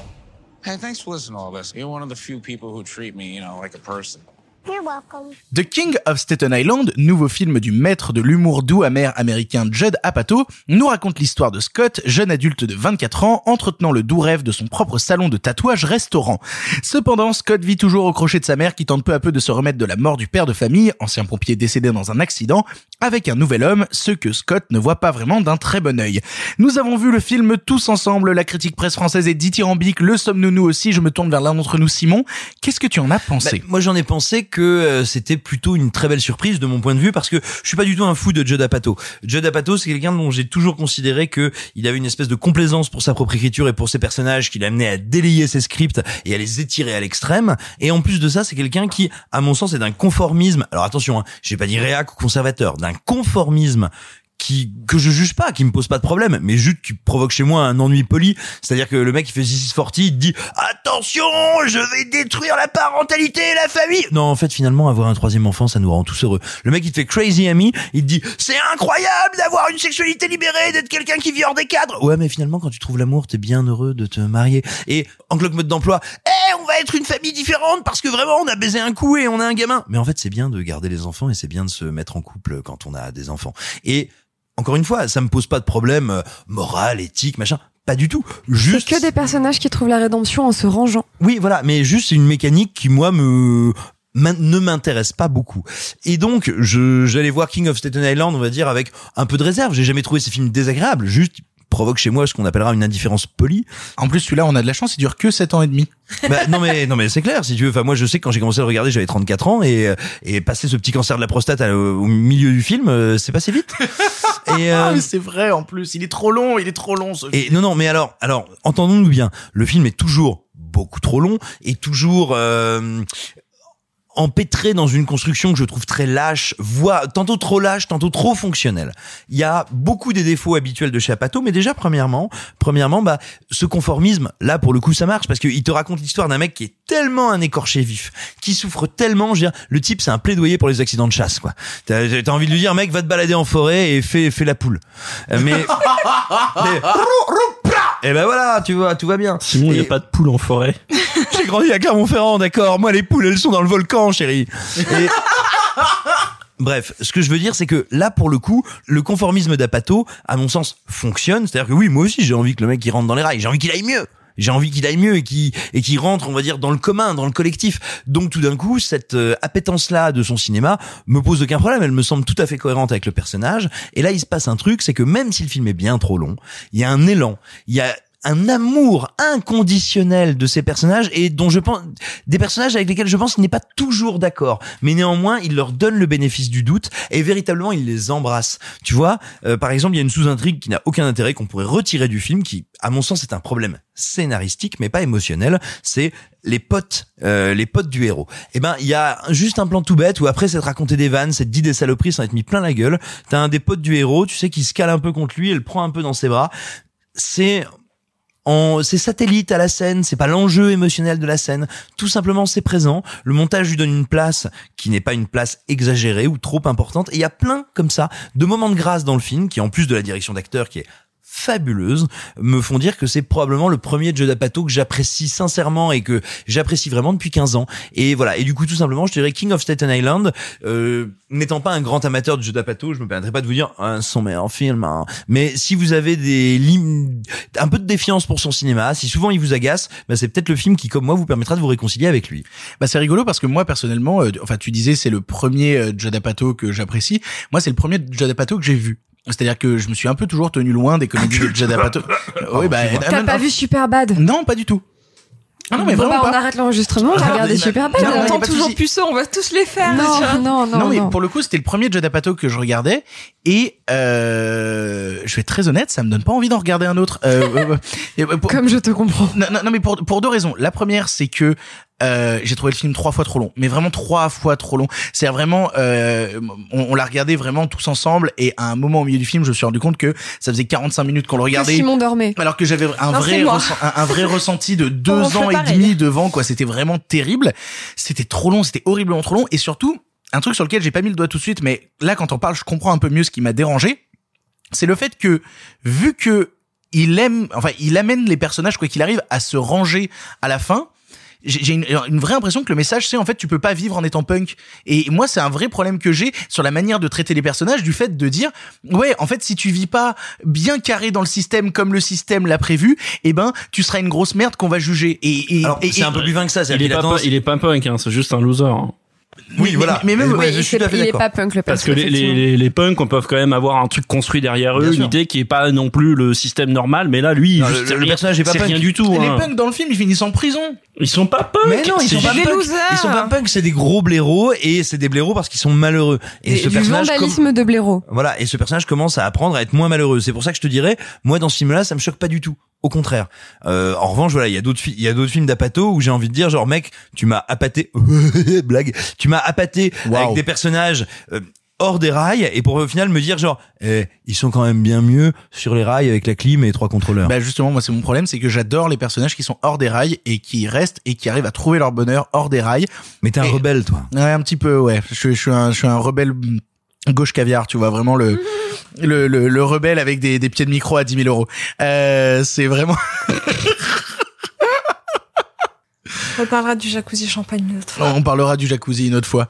Euh, on enregistrera un jour un podcast dans le jacuzzi. Blou, blou, blou. Bref, donc voilà, moi j'aime bien les personnages justement, euh, c'est c'est beaux losers. Moi c'est un truc qui me plaît justement chez les beaux losers qui arrivent à trouver justement de la beauté et de la poésie dans cette défaite. Et là le fait de leur faire trouver le bonheur qu'à travers euh, le fait de se ranger, d'être bien carré dans le système, c'est un truc qui me fait un peu chier et, et qui me laisse un peu en dehors émotionnellement parce que j'ai envie de dire bah, Alors à bah mon sens, a- en fait. Il y a une vraie limite à ce que tu dis et, euh, et encore une fois, je le dis en n'étant pas habituellement un, défenseur d'Apato, mais là j'ai le sentiment que le cas est un peu différent. C'est-à-dire dire d'un type qui va devenir pompier ou vivre avec les pompiers, pas gagner une thune et vivre avec des vieux mecs tous plus ou moins dés- alors certes qui ont un sens du groupe, un sens du collectif mais qui sont tous désocialisés à côté de la plaque dire il rentre dans le système, à mon sens c'est pas exactement ça. Il se trouve sa case. Ce qui est pas tout à fait la même chose. Mais sa case n'a quand même pas grand chose à voir avec ce qu'on appellera l'American Way of Life ou plutôt l'American Dream. je, comprends ce que tu veux dire et, et je, et je reste en désaccord parce que vraiment euh, moi j'espérais qu'il qu'il l'ouvre au final son tu sais son restaurant salon de tatouage j'espérais qu'il le J'aurais fasse grave aimé. Alors d'ailleurs dans le film il dit que ça n'a jamais été fait et si ça a été fait à Paris où ils ont fait le euh, Rocky Horror, il y avait un jeu de mots entre Rocky Horror Picture Show et un salon de thé. Ah, c'était un mec qui s'appelle Guillaume Sanchez, c'était une pâtisserie au salon de tatouage et on l'embrasse, voilà. ah trop rigolo bah du coup toi Clara qu'est-ce que tu as pensé de King of Staten Island? Rien, c'est fini. ah, ah, À bientôt, pardon, le cinéma. Mais- pour dans deux semaines. mais- Au revoir mais- à vous les studios. mais mais je, je, comprends- je comprends parfaitement hein, mais vas-y vas-y Euh, voilà, trouve un truc, trouve un truc, trouve un truc.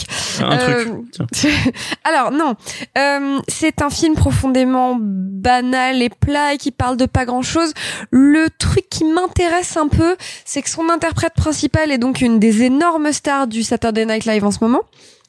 Euh, donc j'ai oublié son nom, Victor. je l'ai pas Moi, je l'ai. Oh, les mecs vraiment pourris, genre, Ouais. son nom Victor? Euh, rien branlé. Davidson. Pete Davidson, qui est donc un des un- Sophie, toujours à la rescousse. Merci Sophie, qui est donc vraiment une des stars du SNL en ce moment, qui d'ailleurs a fait une vidéo hyper drôle avec un des mecs de Queer Eye où il se fait ressaper parce que comme il est habillé dans le film, c'est comme il s'habille dans la vraie vie. Et donc tu as le mec des, Ah, donc mince. tu as Tan France, donc qui est le mec des fringues de oh Queer putain il y Eye. a, il y, a, il y a Tan qui vient le rhabiller Il y a Tan oh, qui vient le rhabiller bonheur et vraiment il est beau hein. Euh, parce que le mec a vraiment une belle gueule et en fait ce qui est assez euh, intéressant je pense à mettre dans la dans l'extra digeste du film c'est que euh, ce monsieur en fait était fiancé à Ariana Grande euh, Ariana Grande s'est séparée de lui quand quand elle a eu un, drame personnel il y a quelque temps. Bref, ça c'est vraiment du gossip, on s'en fout. thank you for my ex Alors justement en fait, et, et en fait c'est bon, quand euh, c'est quand Mac Miller décède qu'elle euh, qu'elle quitte donc euh, Pete Davidson euh, avec qui elle était fiancée. Bref, et en fait je crois, euh, évidemment j'ai pas vérifié parce que je suis pas assez rigoureuse, vilaine, vilaine, vilaine. Je crois qu'il tourne le film à ce moment-là. d'accord Et en fait c'est ancré en lui. C'est ancré dans ses épaules, c'est ancré dans son visage, c'est ancré dans son jeu, dans sa diction, dans ses yeux. Ça, c'est intéressant de voir comment est-ce qu'il ramène cet état-là pour donner un peu d'épaisseur à son personnage qui est nulle part en fait. Son personnage, il est, il est pas, je sais même pas s'il est paumé dépressif machin. Mais Il est nulle part. il est nulle part, justement, il est nulle part. Il flottant. est pas incarné. C'est un fantôme. Il flotte pas. C'est le fantôme de lui-même. Et mais d'ailleurs, excuse-moi, euh, Je t'en mais prie. il y a, il y a un truc aussi qu'il faut dire, alors qui est une des qualités connues et reconnues d'Apato, mais qui est à mon sens assez frappante quand même dans ce film parce que à côté de, à côté de lui il y a Bill Blur qu'on n'a pas souvent vu au cinéma qui lui est super par contre. Il oui, faut voilà. dire non mais, est non, mais tout le c'est- monde est mon- superbe dans le oui, film mais lui, c'est un mon directeur préféré du film. ah bah enfin c'est c'est un des c'est le- ils sont Oui, deux personnages Marissa principaux Tomei aussi, voilà, Marissa formidable. Tomei est incroyable et vous voyez hein, euh, si vous êtes euh, vaguement un espèce de petit puceau baveux euh, qui euh, s'esquinte le frein devant les deux derniers Spider-Man de Marvel et ben vous vous dites oh là là Comme vous avez raison. voilà, vous lui dites On va avoir des problèmes. On va avoir vous, des problèmes. vous vous dites tante May, je, je, je lui referai bien la cheminée avec du plâtre. Et ben écoutez, c'est l'heure d'aller voir. Alors, alors, je tiens à dire que je ne sais pas qui a le micro, mais ce n'est certainement pas Simon. C'est son jumeau diabolique. Bref, bref, euh, bref, si tu veux, si t'as réussi à faire la Marseillaise avec ton caleçon devant Marisa Tomei, eh ben, il faut maintenant aller voir un bon film avec Marisa Tomei. Et il faut savoir que Marisa Tomei est une immense actrice, une très grande comédienne. Et il y a un exemple qui est absolument frappant, c'est de King of Staten Island. Et encore une fois, c'est la preuve que notre ami Judd Apatow est un directeur d'acteur incroyable. Bah, comme j'avais rien à dire, du coup, c'est pas grave. Euh, non, le, le film est très dispensable. Euh, si vous aimez Judd intéressez-vous plutôt à des films un peu plus récents. Moi, j'aime beaucoup Superbad. Et sinon, il avait fait un super bouquin d'interview qui s'appelle Sick in the Head, euh, que je sais pas s'ils l'ont traduit en français, mais euh, en tout cas, euh, c'est pas de l'anglais euh, très très très très très compliqué. Où en fait, il fait des interviews de plein de gens qui l'ont énormément inspiré. Et donc voilà, si vous êtes intéressé par le personnage du mec, par son écriture, ce que je comprends tout à fait, hein, parce que vraiment le mec a, a vraiment marqué de son empreinte le cinéma comique américain et la comédie américaine de manière générale. À mon avis, il y a d'autres supports plus intéressants que The King of Staten Island que je comprends pas vraiment de quoi ça parle. Euh, donc voilà, celui-ci, celui-ci est très très très très très dispensable. On sait pas trop ce que ça fait en salle. Euh, c'est pas grave, c'est bien de sortir des films. Voilà, c'est tout. Et toi, Marc, qu'est-ce que tu en as pensé? Moi, je suis un peu, j'ai un peu, j'en ai un peu rien à foutre de Judah Pato en général. J'ai vu quelques-uns de ses films, c'est vraiment pas le genre de cinéma qui m'attire. Donc, j'ai regardé ça, euh, bon, l'air de rien. Et un truc qui me fascine, en fait, c'est néanmoins, même si je trouve que c'est un petit film qui, qui est chiant, qui est un peu raté, qui est certainement vain, etc. Il y a toujours quand même ce truc dans le, le cinéma américain qui est euh, toujours un cinéma, toujours même un peu big- bigger than life, même dans ces petits films, et que c'est c'est malgré tout un film sur lequel on pourrait passer pas mal de temps à parler des personnages, de leurs faiblesses, de leur euh, de leur réussite, de de leur trame, etc. Et ça, c'est- en fait, en vous en écoutant là, c'est- parce que moi j'étais parti pour rien dire sur le film, parce que vraiment ça m'intéressait pas. Et en Et vous moi aussi. Hein. et, et en vous écoutant là, je me dis non, mais en fait, il y a des choses à dire dans ce film. Ça, je pense, c'est un truc qui est typique à ce genre de cinéma américain, en tout cas. Et donc, euh, voilà, pour revenir dessus, donc, je, je vais pas mentir, hein, je me suis clairement ennuyé devant devant ce film. T'as qui- même un peu dormi. j'ai même un pas peu j'ai- même un peu piqué du nez euh, parfois Non je vais pas coupable. mentir mais mais qui qui qui d'abord fait appel à un cinéma qui m'échappe en général euh, donc Judd Apatow donc le cinéma un peu indé américain dont je suis pas plus familier que ça euh, qui en même temps parle d'un truc que j'aime en général et je pense que Clara là-dessus on se rejoint c'est les films de Paumé enfin Simon aussi on aime bien et puis Sophie aussi Puis Victor aussi. Oui, et moi aussi. c'est un Mais- po- c'est un mais- podcast mais- de paumé mais- Mais justement, moi- moi j'adore. parle pour toi.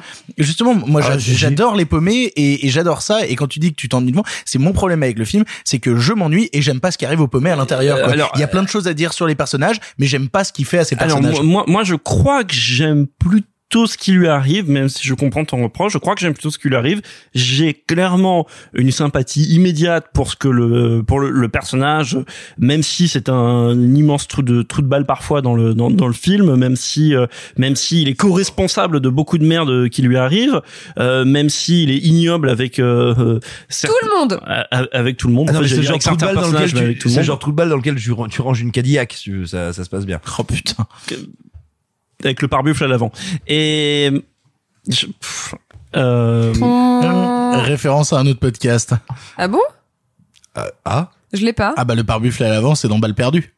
C'est vrai. ah oui, je, ok. Et on embrasse Guillaume qui, parce que on embrasse le réalisateur Guillaume Pierret puisque Netflix vient d'annoncer que le film avait réuni 37 millions de spectateurs. Bravo! Bravo Bref, ah oui, et donc euh, en même temps, il y a d'autres films dans le, d'autres choses dans le film qui devraient marcher et qui ne fonctionnent qu'à moitié. Par exemple, j'imagine que avoir Steve Buscemi dans le film, ça fait un peu figure d'événement à la guest star qui arrive, etc. Et en plus, il fait un pompier. Steve Buscemi a été pompier, etc. Oui, oui, il a été même. euh, alors la, la petite anecdote, elle vaut ce qu'elle vaut, je la raconte.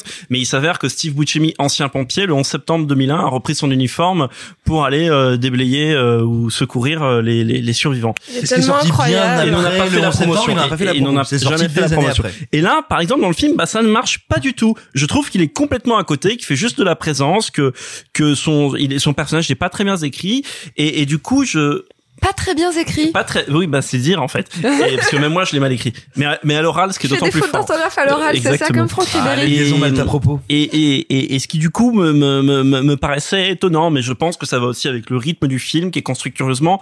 Mais euh, je crois qu'on n'a pas dit la durée exacte du film, qui est de, donc de, de 2h20. Euh, ce qui est- Ressenti. En année de Huit chien, ans. hein, c'est-à-dire euh, à peu près une, une vingtaine d'années. Mais euh, donc donc ce qui est évidemment vraiment très long pour euh, ce qu'on ce qu'on qualifie d'habitude thème qui terme qui ne veut rien dire de comédie dramatique euh, pire terme euh, possible. Mais euh, pendant ce temps-là Clara et Simon font les plou- ploucs je n'arrive pas à suivre bref. Et euh, j'ai plus rien à dire. Comme Clara j'arrive au bout de mes arguments. Qu'est-ce que je disais? Il n'y a pas de rythme. Bref euh, 2h20 c'est trop long. Euh, c'est vrai, c'est vrai que sur les 2h20, en fait, le, c'est marrant comme le film, en fait, fonctionne vraiment en, en trois pas en avant, trois pas en arrière pour te montrer justement l'errance du personnage. Mais du coup, en tant que spectateur, ça a tendance à te paumer tout autant et je suppose que c'est peut-être un effet, mais en fait, juste, du coup, ça distend la narration et ça la rend très plate. Et du coup, euh, il ne reste plus que Sophie. Sophie, toi, qu'est-ce que tu en gardes de King of Staten Island Bah vraiment, ce que j'ai noté en premier, c'est qu'il y a vrai, un vrai souci de rythme et surtout de montage. En fait, c'est une succession de scènes qui n'ont pas forcément euh, D'intérêt. D'intérêt dans un premier temps, mais surtout de liens les unes avec les autres, ce qui fait que euh, ça fait pas vraiment succession de sketchs, mais en même temps un peu, ça fait jamais progresser le personnage, donc c'est exactement ce que tu disais, euh, deux pas en avant, trois pas en arrière, euh, c'est relou. Euh, les personnages, je les trouve que semi-attachants, ils jouent tous très bien, mais c'est vraiment le fond des personnages, moi, qui me saoule un petit peu. Euh, par contre, encore une fois, c'est un film d'été, encore une fois, il y a le réalisateur qui fait jouer sa fille, je trouve que vraiment tous les films de ce podcast ont, un, ont des liens euh, les uns avec les autres, puisqu'il y a Maud Apato qui joue dedans. J'ai très très hâte qu'on parle de Ip Man 4 et qu'on voit les, les points communs qu'il y a avec, tiens. Écoute, euh, je te cherche des trucs à dire. Euh, Il y a pas de souci.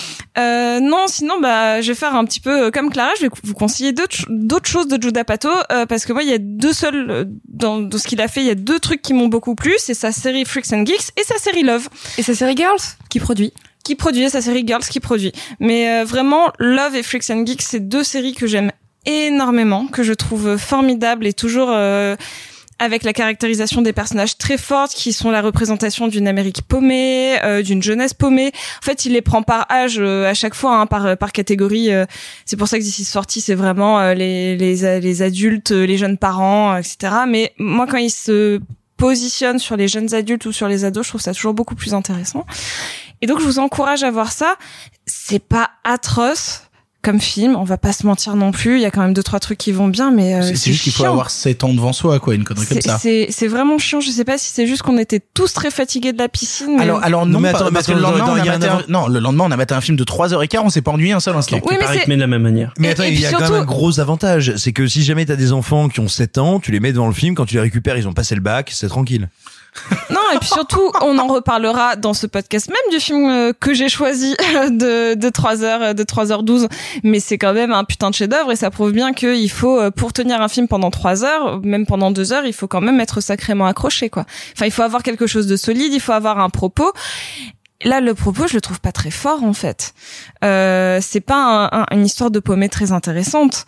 Euh, c'est juste des personnages semi-attachants euh, qui font des trucs.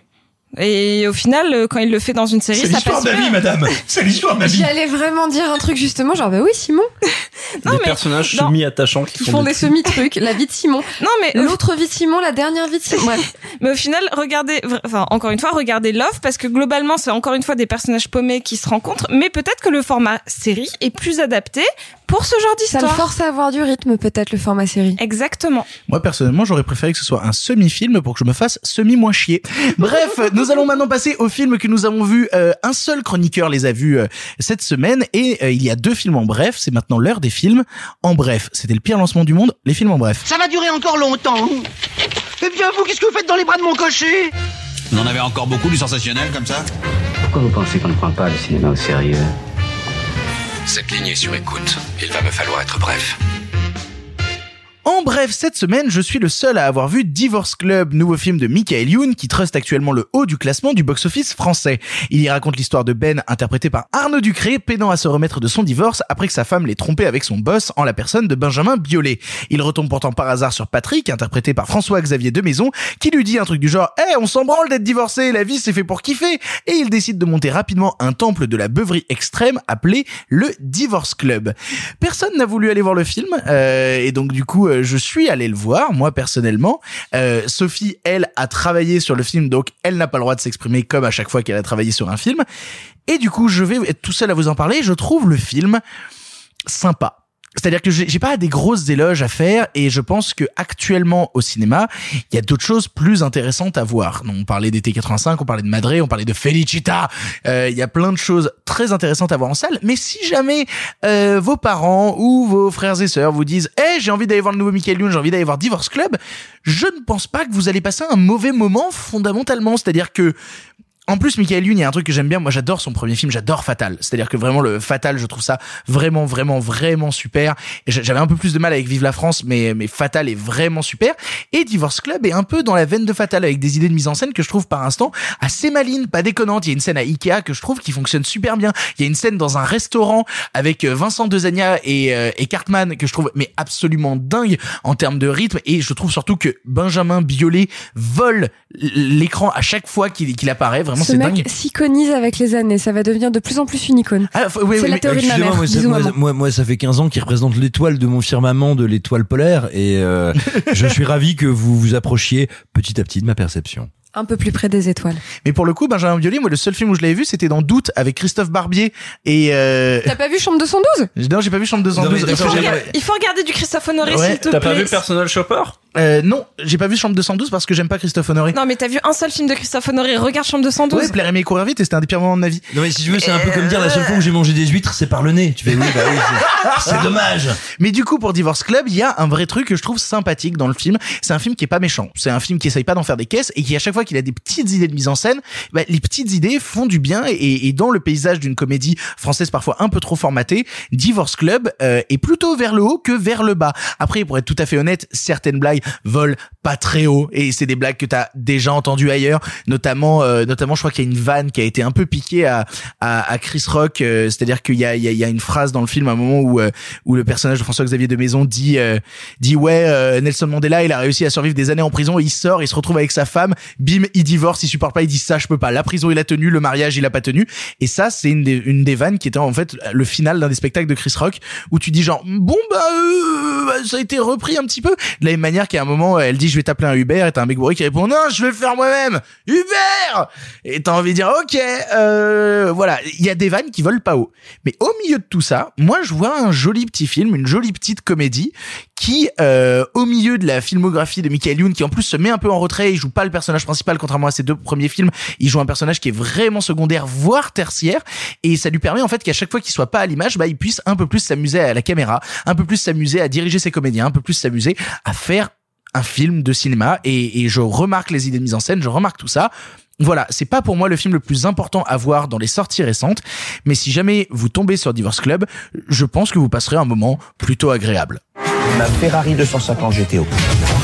Oh merde Mais le frein à main Le frein à main Non Je vais aller sur le petit coin, je vais acheter la même, à l'identique. Je vais t'appeler un Uber. Non, ça je peux le faire tout seul. Hein Hubert Aussi, en bref, cette semaine, Ip Man 4, dernier opus porté par Donnie Yen, qui doit cette fois-ci se rendre aux États-Unis à la demande de Bruce Lee afin d'apaiser les tensions entre les maîtres locaux du kung-fu et son protégé. Je n'ai vu aucun des opus, mais Simon a tout suivi, il a tout vu, il adore Ip Man. Alors, qu'est-ce que tu as pensé de ce Ip Man 4 Alors, il faut savoir que Ip Man, qui est donc une figure importante, matricielle, fondamentale, aussi bien dans le cinéma chinois que, on va dire, dans l'histoire récente, on dirait contemporaine chinoise, en tout cas de ces dernières décennies. C'est un personnage qui a été porté à l'écran déjà maintes et maintes fois, dans des films, dans des téléfilms, dans des séries. Là, on est euh, avec euh, avec cette franchise-là, donc qui a été initiée par le réalisateur Wilson Yip avec Donnie Yen. On est dans un truc qui a voilà un peu de budget, un peu de truc, un peu de machin, qui a été reçu chez nous, me semble-t-il en tout cas, c'est moi, c'est le ressenti que j'ai avec un peu de condescendance. C'est-à-dire que le premier film, tout le monde a dit oh oui, c'est pas mal, et puis après on a dit ouais, oh c'est sympa, machin. On les a pris un peu avec distance, peut-être sans prendre conscience qu'en même temps, il y avait euh, ce qu'on pourrait appeler euh, euh, l'international super héroïque qui prenait du pouvoir, et que tout d'un coup, bah, en fait, des films avec des gens qui se tapent dessus, euh, où il y a un art et une orfèvrerie du montage et de la mise en scène du combat, bah ça a peut-être de la valeur et une valeur pas qu'historique, une vraie valeur philosophique. Et, et moi, j'ai le sentiment, en découvrant ce quatrième épisode, qui est meilleur à mon sens que les deux et trois, qui est pas au niveau du premier, mais qui est meilleur que les deux et trois, qu'on retrouve véritablement quelque chose de, encore une fois, l'artisanat et l'orfèvrerie du cinéma, du cinéma d'action, du cinéma martial, du cinéma de kung-fu. Alors ça, c'est une première chose. Euh, je note avec euh, énormément d'admiration que à la fois Donnie Yen qui a 57 ou 58 ans je crois euh, est encore capable physiquement de d'être là avec un engagement sidérant absolument incroyable mais qui est moins important que ce qu'il pouvait faire euh, il y a je crois 15 ans quand est sorti le premier film. Néanmoins Wilson Yip le réalisateur qui est certainement pas euh, qui est certainement pas Orson Welles lui en revanche a progressé. Et il a un budget plus important donc il arrive à compenser les limites de son comédien par euh, une très belle direction artistique des mouvements d'appareil des mouvements de grue qui sont très très beaux. Et en fait il y a un équilibre dans le film que je trouve passionnant et surtout ce qui achève d'en faire au-delà du plaisir du kung-fu, du plaisir d'exploitation de voir un film de bagarre, ce qui est très intéressant, c'est que c'est un vrai film chinois qui dit eh, la culture américaine c'est de la merde. Là cette fois, on n'est plus en Chine, on va aux États-Unis puis on va vous dire que les Américains en plus d'être des cons, c'est des salauds, c'est des xénophobes, on va leur niquer la face. Et Attention, entendons-nous bien, je suis pas en train de vous dire la propagande chinoise est très juste et très bien et très intéressante. En revanche, en tant que cinéphile, c'est une expérience extrêmement intéressante de voir ce que c'est qu'un film de propagande contre-propagandiste ou contre la propagande américaine. Encore une fois, je suis pas en train de vous dire genre depuis que j'ai vu euh, Ip Man, je pense que je vais prendre la nationalité chinoise. Pas du tout évidemment. Néanmoins, je suis extrêmement curieux et intéressé et passionné par le fait de voir un film qui dit bonjour, moi je suis un film qui vient très littéralement taper sur la gueule du cinéma américain. C'est-à-dire que ce que faisait euh, Bruce Lee quand il arrachait les poils de Chuck Norris, et ben en fait si vous voulez c'est la note d'intention du film et quand à la fin il transforme Scott Atkins en pignata à la viande, bah écoutez, moi j'ai un peu faim. Un truc qu'il faut qu'on précise aux personnes qui nous écoutent, c'est que le film, malgré les difficultés qu'il y a actuellement à mettre des films sur les écrans, sort au cinéma sur 400 copies. Donc il est vraiment visible en France. Et vous voyez, on se disait Tenet est plus là, mais attendez, vous rigolez, il y a du spectacle, il y a de la tatane, il y a de la grosse baston visible en France en ce moment. Is this your Chinese kung fu?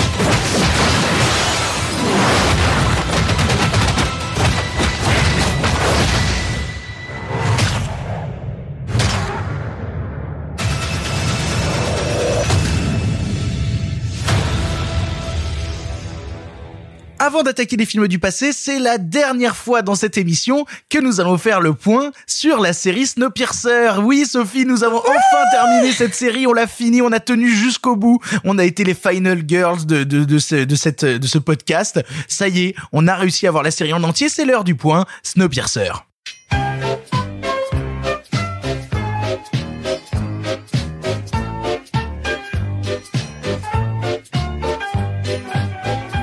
Ça y est, la série Snowpiercer est terminée dans un double épisode final qui sont sortis tous les deux d'un coup, deux fois 40 minutes, de bonheur ou de tristesse, on ne sait pas.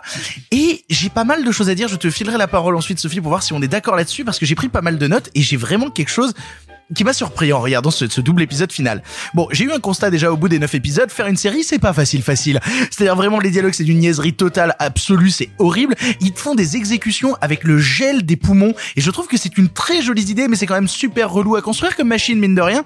Les méchants sont vraiment très méchants, les gentils sont vraiment trop gentils, les zones d'ombre n'existent pas, c'est une série qui est absolument manichéenne et comment est-ce qu'une série aussi lente peut avoir des relations entre les personnages qui sont aussi rushés? Et puis on parle de la map de Game of Thrones où les personnages téléportent, mais là dans leur putain de train à 1001 wagons, on passe du premier au 990 en 3 minutes. Enfin, peut-être que le train ne reste plus aussi long à la fin. Oh là là Ouh. David Diggs n'est pas dirigé, il faut le dire au bout d'un moment, et les rares moments où ils le sont, ce sont vraiment des coups de chatte, et, et ça me fait plaisir. Les combats sont tellement surcutés qu'on dirait un mauvais court-métrage YouTube, et je m'y connais.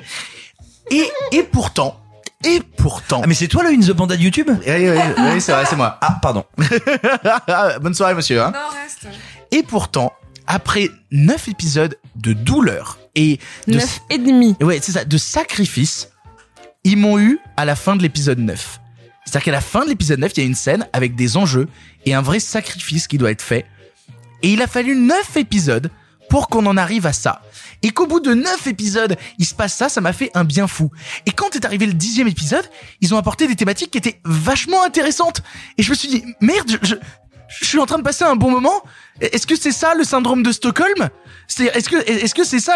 Genre, merde, il y, a des- il y a des idées de montage alterné. Il y a un travail sur la lumière. Il se passe. Est-ce que la douleur est devenue si intense que maintenant elle est supportable? C'est-à-dire que ça m'a fait mal, mais maintenant ça me fait du bien. Ils sont même en train d'utiliser des idées du tome 3 de Snowpiercer à la fin. Et dans le dernier épisode, ils utilisent un truc avec une musique entendue par le train. C'est dans le tome 3 de Snowpiercer, ce truc-là. Et ils arrivent à le réinventer alors que c'est un des éléments les plus tristes et dépressifs de la BD. Et ils arrivent à l'utiliser de manière super intelligente. Bon, les FX sont moisis et certains persos manquent encore clairement d'épaisseur. Mais putain, il se passe quelque chose. Et il y a un twist à la fin du dernier épisode. Et il est réussi Et je vous en parle, j'ai des frissons parce que je comprends plus rien et que maintenant, j'ai envie de voir la saison 2 C'est-à-dire qu'ils nous ont sorti une bande-annonce pour la saison 2, et elle est bien Et j'ai envie de voir ça Parce qu'il y a un nouveau personnage et il est super Vous savez, il y a souvent ce genre de série où on vous dit... Ouais, tu verras, ça devient super intéressant au bout du quatrième épisode. C'est pas le cas sur Ou, ou même à la fin de la saison 1, hein, The Office, la saison 1, elle est pas ouf, hein. euh. Et ben là, pour le coup, moi, il m'aura fallu 9, é- enfin, 9 épisodes, virgule 5, pour que soudainement je me dise merde, je regarde un truc, je chambé. Alors, ça va sûrement se planter la gueule. Peut-être que je m'y suis juste habitué, et peut-être que, au final, la saison 2 sera aussi tout pourri. Mais je dois dire que ce, cet épisode, virgule 5 de fin de saison m'a fait relativiser ce sacrifice qui qui a été de, perdre quasiment 7 heures de ma vie. Donc voilà, je, je- je ne vous encouragerai jamais à regarder cette série, je vous dirai juste que comme on le dit bien souvent, il y a de la lumière au bout du tunnel et j'ai eu l'impression de trouver la lumière au bout du tunnel. Est-ce que ça a été la même chose pour toi, Sophie Euh, je suis moins dans l'emphase que toi. Euh, C'est-à-dire que, euh, oui, en effet, le twist de fin de saison est extrêmement réussi. Vraiment, il est trop cool. En effet, l'utilisation de la musique, euh, de, de, de- on entend une musique, euh, on chope une musique quelque part à l'extérieur. Est-ce qu'il y a des survivants? Est-ce qu'il y a autre chose? C'est vraiment cool. Euh, limite, je trouve que le personnage de Mélanie est celui qui a le plus évolué. À la limite, mais globalement, le reste, je trouve ça toujours tout pété. Euh, les effets spéciaux, mon dieu, qu'est-ce que c'est moche. Ah, ils ont pas d'argent, hein. Ils ont vraiment pas Qu'est-ce d'argent, que hein. c'est moche. Vraiment, j'aurais préféré n'importe, j'aurais préféré vraiment qu'ils prennent des petits trains en maquette et qu'ils fassent genre, Oups, voilà, on n'a pas de thunes, on vous le fait comme ça pour que vous compreniez parce que là, ça pique les yeux. Rien que dans les trailers, tu sens que c'est plutôt des gens qui ont trouvé le tunnel au bout de la lumière. Mais après, euh, oui, t'as raison, ça rattrape. Est-ce que tu regarderas la saison 2 Oui, parce que je suis un mouton. Est-ce qu'on regarde Est-ce qu'on regardera la saison 2 tous les deux ensemble, Sophie? Avec de l'alcool et de l'intelligence. avec beaucoup d'alcool et un maximum d'intelligence. Allez, ce point Snowpiercer est maintenant terminé. On se retrouvera probablement pour la saison 2 de cette série pour de nouveaux points avec la musique de Thomas Le Train. Il est temps maintenant de partir dans notre thématique passée, car oui, notre thématique passée cette fois-ci, c'est l'acteur Tom Cruise. Cinq films avec Tom Cruise. Ne demandez pas où est-ce qu'on va chercher nos thématiques passées. Nous-mêmes, on ne sait plus. Partons dans le cinéma qui se conjugue au présent, mais aussi au passé. Qui se conjuguait donc. Ta gueule.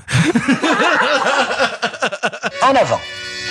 À cette époque, vous le savez, le cinéma était en noir et blanc. Mais nous avons préféré mettre un peu de couleur. Monsieur Mézeret, au nom du patrimoine artistique français tout entier, je vous dis merci. Mais enfin, tout ça, c'est le passé.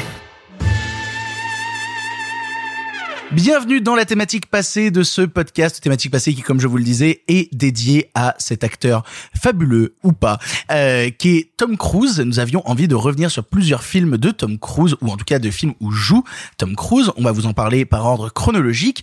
Et euh, le, le plus ancien choisi par Clara est Eyes Wide Shut. Pourquoi tu voulais nous parler de Eyes Wide Shut, Clara? Eh bien, parce que si vous écoutez le podcast depuis un certain temps, j'ai déjà parlé plusieurs fois du fait que j'aime le cinéma paranoïaque. Et Eyes Wide Shut est un des pinacles, c'est un mot rigolo, pinacle, est un des pinacles du cinéma paranoïaque, puisque c'est littéralement un personnage qui s'enfonce dans sa paranoïa. Euh, en plus, le, le film, tout le monde l'a vu, ou alors si vous l'avez pas vu, profitez-en parce que parmi Je les- l'ai pas vu. Parmi les 1 milliard de ressorties qu'il y a en salle en ce moment, moi je l'ai revu au cinéma euh, à Paris euh, il y a euh, 15 jours euh, dans une très grande salle de l'UGC Halles. C'était extrêmement agréable de alors c'était une vieille copie qui était pas très très euh, pas très très bien mais euh, qui était pas très très clean du tout et c'était pas non plus tu sais, hum, la belle copie avec du grain. Non, c'était une vieille copie mais euh, il y a un vrai un vrai plaisir à le découvrir en salle sur un très grand écran euh, dans le noir parfait avec votre téléphone euh, posé, enfin voilà, la, la vraie immersion de la salle, euh, que je ne saurais que trop vous conseiller. Donc, il repasse un peu ces temps-ci, essayez d'y aller. Pour le coup, moi, j'ai- j'ai j'ai jamais voulu voir Eyes Wide Shut parce qu'on me l'a beaucoup décrit et souvent décrit comme le fait que le dernier film de Kubrick était pas un film réussi par Kubrick et et, et du coup, euh, j'ai j'ai jamais osé trop y aller parce que contrairement aux chefs-d'œuvre qu'on me répétait en boucle comme euh, Orange Mécanique, comme Shining, comme Barry Lyndon, comme tous ces films-là, on me disait Eyes Wide Shut est vachement plus faible. Change d'amis, Victor. Alors déjà, change d'amis Victor, passe plus de temps avec nous, on n'arrête pas de te le dire. Et éventuellement, ce qu'on pourrait dire, mais en fait, je vais plus vous parler de l'histoire du film plutôt que de l'histoire racontée par le film. Euh, ce qui est très intéressant dans Ice White Shut, parmi mille trucs dont je vais essayer de vous parler après, c'est que Kubrick est décédé quand il venait de finir le premier montage. Donc éventuellement, on peut dire ce n'est pas le film que Kubrick voulait. On pourrait éventuellement se dire que c'est le premier montage. Le montage aurait été encore modifié. En plus, Kubrick est un réalisateur connu pour rebidouiller ses versions euh, jusqu'au dernier moment, notamment à une époque où les films sortaient pas exactement en même temps partout dans le monde et où donc du coup entre la version américaine et la version européenne, c'était pas tout à fait le même film, etc. Bah comme Shining. Shining, il a fait ça. Comme Shining. C'est-à-dire que oui, juste pour préciser pour ceux qui nous écoutent, Shining sort et quelques jours après la sortie, on envoie un courrier à tous les projectionnistes pour dire vous coupez ça. Vous coupez ça. Maintenant, Shining, c'est ça. C'est-à-dire que oui, il a poussé le perfectionnisme jusqu'à au-delà de la sortie. Donc effectivement, il peut y avoir un truc de puriste qui me semble un peu gratos, euh, qui me semble être plus un moyen de plus un moyen de se de se pignoler sur ton visage que de vraiment euh, apporter quelque chose euh, à une analyse cinématographique, qui peut être de dire oui mais ah, c'est pas son film, il avait fini que le premier montage et comme d'habitude il en fait 83, ben du coup c'est pas vraiment son film. Vous êtes bête, vous êtes fatigant, regardez des films au lieu de vous pinailler. On continue? Oui. Non, mais surtout peut-être précisons. C'est-à-dire que le montage qui existe est indiscutablement le montage de Kubrick. On peut se poser la question de est-ce qu'il l'aurait modifié et jusqu'où il serait allé Peut-être, pour trancher cette question, il faut lire le livre d'Axel Cadieux qui est consacré euh, justement à Eyes Wide Shut et à son tournage. Tu lis des livres, Simon? Ah non, moi je Grosse dit. pléiade, on boit. Ah oui. Du glouglou, du miam miam, fin de l'anecdote. J'en prends 5.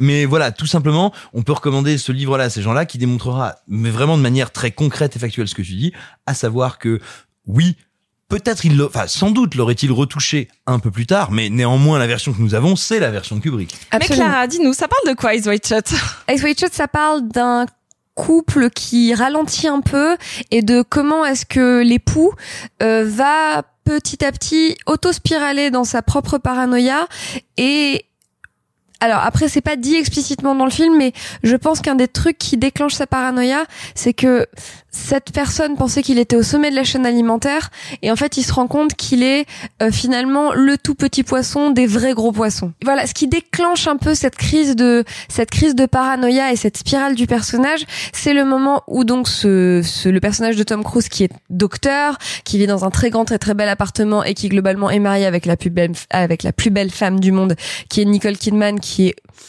je pense, alors, j'allais dire qui est au sommet de sa gloire. Non, le sommet de sa gloire de beauté, c'est Moulin Rouge.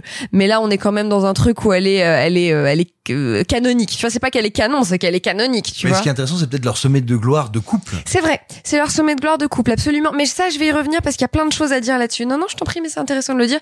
Et donc, en fait, lui, il est médecin, il pense qu'il est vraiment, tu vois, euh, king of the world, et ils vont à un, ils vivent dans un très bel appartement à New York. Ils vont à une soirée de Noël d'un des patients, donc du bon docteur Tom Cruise, et où là, ils se rendent compte que c'est euh, être vraiment, euh, être vraiment avec de la thune. Tu vois. Et donc, tu sens que le début, le début de son, de sa chute, en fait, c'est ce moment où il se rend compte qu'il est, voilà, qu'il est un petit poisson pour les vrais gros poissons.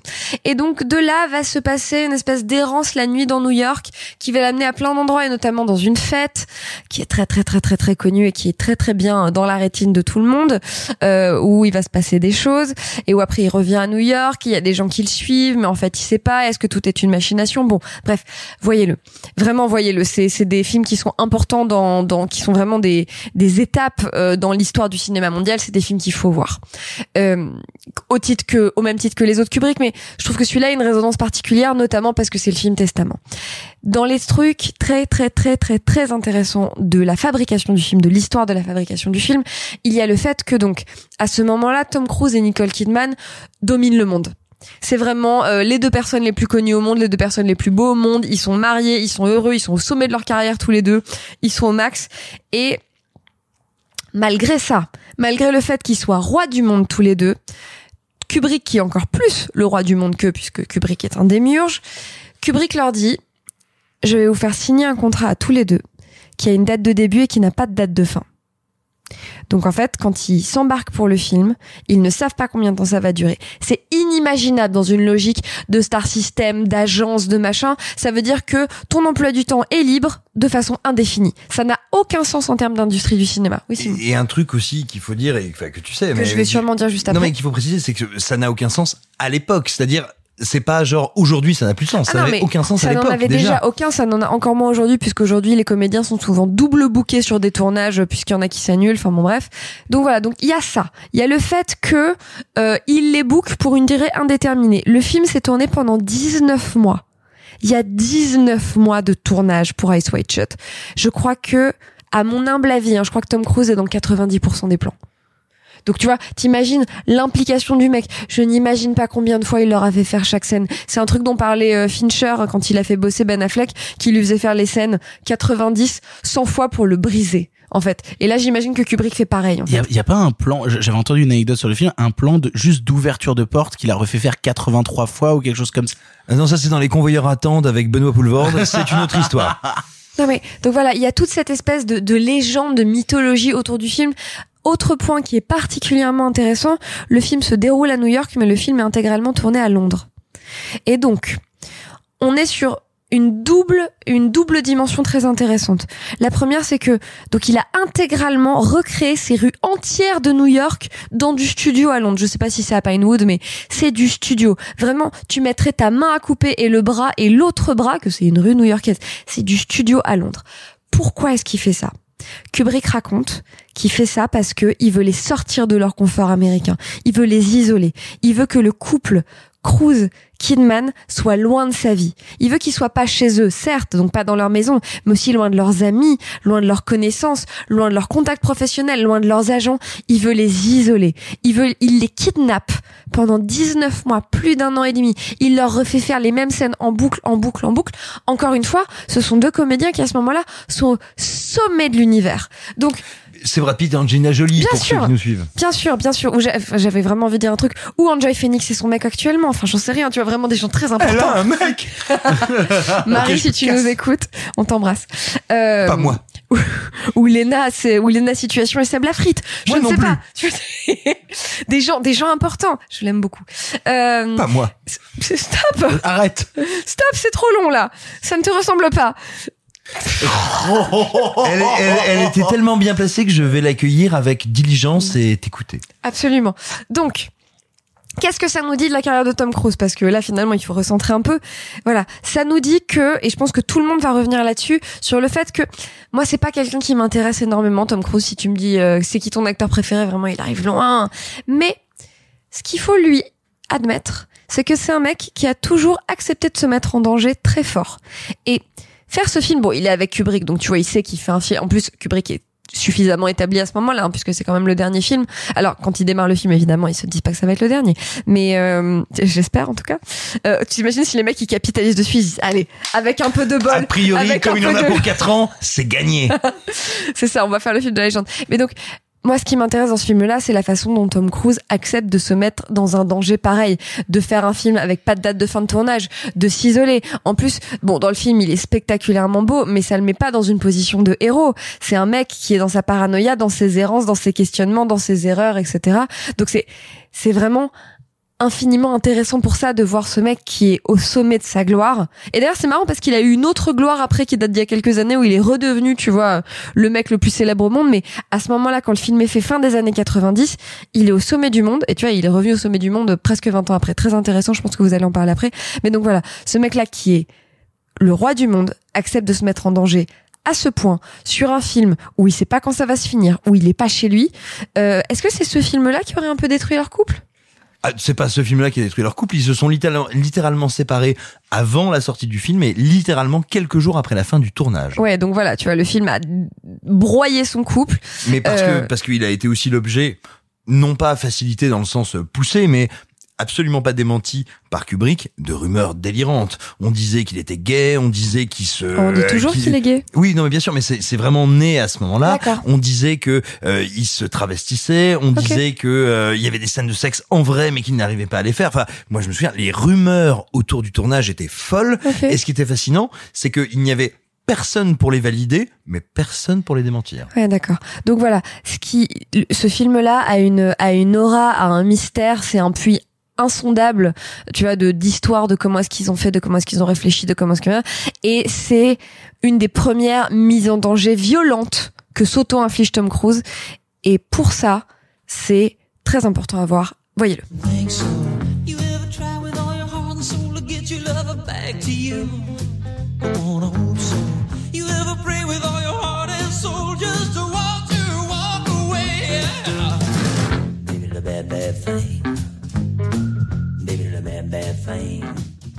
Pour continuer dans la thématique passée, Sophie, tu as choisi de nous parler d'un film que tu nous as fait découvrir. En tout cas, pour moi, je l'ai découvert le week-end dernier et ça a été une claque absolument immense tellement le film est grandiose, mais je pense que tu vas le répéter 100 fois, puisqu'il s'agit de Magnolia de Paul Thomas Anderson. Alors, Magnolia est le troisième film de l'un des plus grands réalisateurs actuels, qui est Paul Thomas Anderson. Il réalise Magnolia, un film de 3h12, euh, choral. Et pour moi, c'est le seul vrai film choral qui existe dans ce monde, car il est absolument euh, euh, minutieusement orchestré, il n'y a pas de grosses ficelles. Donc en fait, pour moi, c'est le seul film choral qui marche tout court. Euh, il a tout juste 29 ans quand le film sort. C'est un film des complexes, ça. hein. À bah non, parce qu'on en a tous 28. Victor, il te reste donc trois ans pour faire ça. Je vais me dépêcher. Go. Je vais go. courir. Go. Et donc, parmi tous ces personnages euh, merveilleux, mais torturés, mais enfin extrêmement fouillés et intéressants euh, que nous présente Magnolia, euh, il y a celui de Tom Cruise, qui, euh, pareil, c'est pas du tout l'un de mes acteurs préférés du tout. euh, je, je- voilà. Et pourtant, son personnage dans Magnolia euh, est sans doute parmi euh, tous les personnages, encore une fois, du film, est celui qui m'interpelle le plus. Donc je vais juste vous euh, lire une mini euh, citation de, de ce qu'il dit et vous allez mieux comprendre. Il dit euh, je- Euh, le film ou le perso, enfin le, le, le- dans, dans le film ou dans, l'acteur dans le film. Ah, En bienvenue gros, chez Respect Sophie. the cock, tame the cunt. Oui, bah oui, voilà. Voilà, ça dit tout. En fait, Tom Cruise dedans euh, joue un espèce de gourou. C'est rigolo puisque maintenant il est dans une secte. Donc une sorte de gourou du sexe.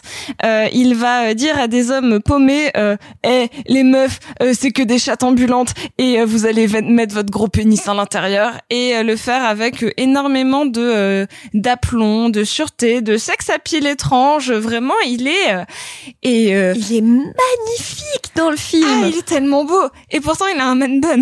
Genre vraiment. Oui. Et une chemise en dents. Et une chemise en dents. Un style de malade. Quand je vous Un dis, style de quand malade. je vous dis que ça marche. Franchement, euh, il prend à peu près la même cam que Pio Marmaille. Ça a l'air d'être sympathique. J'avoue. Franchement, ils sont sous la, ils sont, sont, sont bien, bien, bien.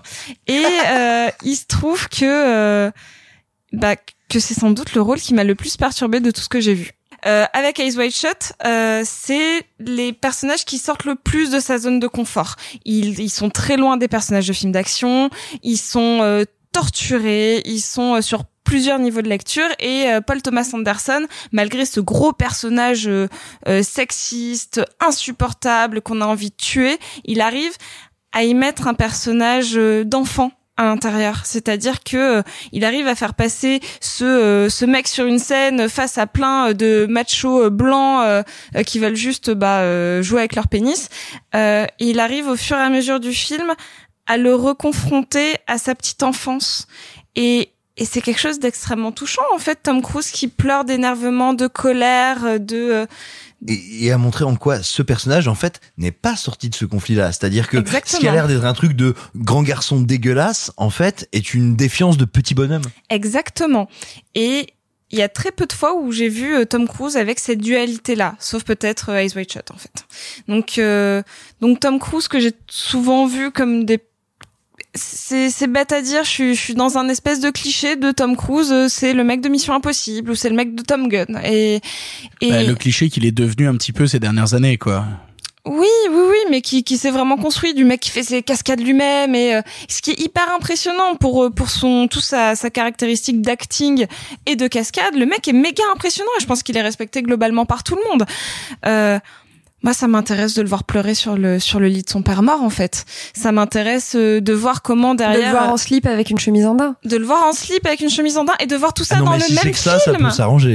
Enfin, je- non, mais de voir tout ça dans le même film et de et, et en fait de le voir euh, mis en scène par des grands réals. C'est un mec quand tu le travailles au corps, bah globalement il est capable de te donner une palette de jeux immense.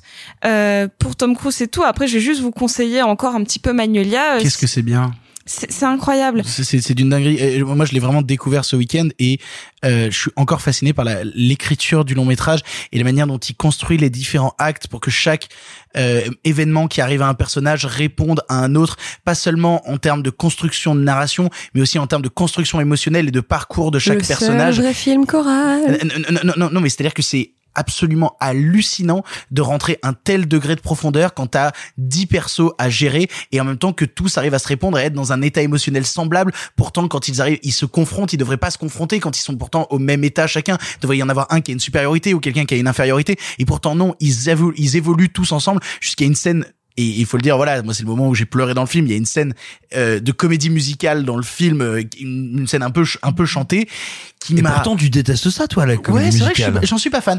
Mais non, vraiment, il y a eu un truc qui m'a ravagé dans cette scène et où on a atteint un point de cinéma dans Magnolia qui pas juste pour Tom Cruise, mais juste globalement, on fait un film absolument immense. Et je voudrais juste euh, interrompre encore un tout petit peu avant que Sophie euh, nous explique tout ça merveilleusement. Euh, Tarantino dit que il est obligé de continuer à faire des films parce qu'en fait les films de Paul Thomas Anderson sont tellement bons que lui il est obligé de s'accrocher et de continuer à en faire pour essayer de tenir un peu le rythme. Ah, c'est rigolo. Donc, euh, Paul Thomas Anderson, c'est pas forcément, même si s'il est très connu de la sphère euh, cinéphile, c'est pas forcément le premier grand réalisateur vers lequel tu te tournes. Et euh, bah, on a vu le cas avec euh, avec Victor notamment, qui n'avait jamais Ah, vu ça de. balance, ça balance, Non, non, non, non, mais tu vas voir, c'est très bienveillant, qui n'avait jamais vu de Paul Thomas Anderson et qui. Fallait pas que je le dise. Ah non, si, vas-y, c'est- c'est juste la preuve définitive que j'ai 12 ans. Mais euh... Non, non, mais tu vas voir. Tu vas adorer Phantom Thread. Tu vas adorer Phantom Thread. Encore une fois, c'est pas. Et un- Jurassic Park. À chaque fois tu vas la faire. Bah, il y a des dinosaures, j'en parle. Et du coup, c'est pas le réalisateur euh, parmi les grands. Tu vas voir euh, Fincher, euh, Kubrick, euh, Tarantino, etc. Et j'ai l'impression que Paul Thomas Anderson a une peut-être une réputation un peu plus hauteur, un peu plus compliquée à aborder. Et en effet, pour moi, le premier qu'il faut regarder, c'est Magnolia, parce qu'il a un rythme qui te permet euh, de, de, de, de surfer sur le film qui est plus facile que d'autres, notamment, je pense à Phantom Thread ou à, ou à d'autres. merveille. Mais là, euh, s'il vous plaît, pour tous ceux qui m'écoutent actuellement, je, je vous parle à vous qui n'avez jamais vu Magnolia et qui avez le DVD, le Blu-ray ou ne serait-ce qu'un fichier de, de, de Magnolia et qui disent Oh, ouais mais ça fait 3h10 quand même. Je sais, ça peut rebuter tout le monde.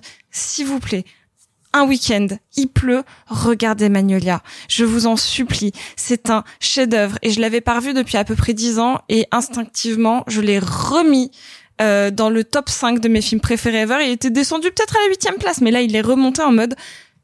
Je, je, je, je ne connais aucun. patron. Oui, je ne connais aucun film. Les autres me plaisent peut-être plus, mais j'ai souvent dit Magnolia n'est pas mon film préféré, mais pourtant c'est celui que je considère comme l'un des meilleurs films objectivement du monde. Et pour le coup, tu parles de la de sa longueur, du fait qu'il dure 3h10. Moi, je sais que j'ai un vrai problème avec les films qui durent plus de 3 heures, où j'ai vraiment un truc où euh, je me dis putain, il faut que je prenne le temps de le mater. Tu vois, il y a un vrai truc quand tu vois que ça dépasse 3 heures où tu dis OK, il me faut un vrai investissement de ma part parce que c'est parti pour 3 heures.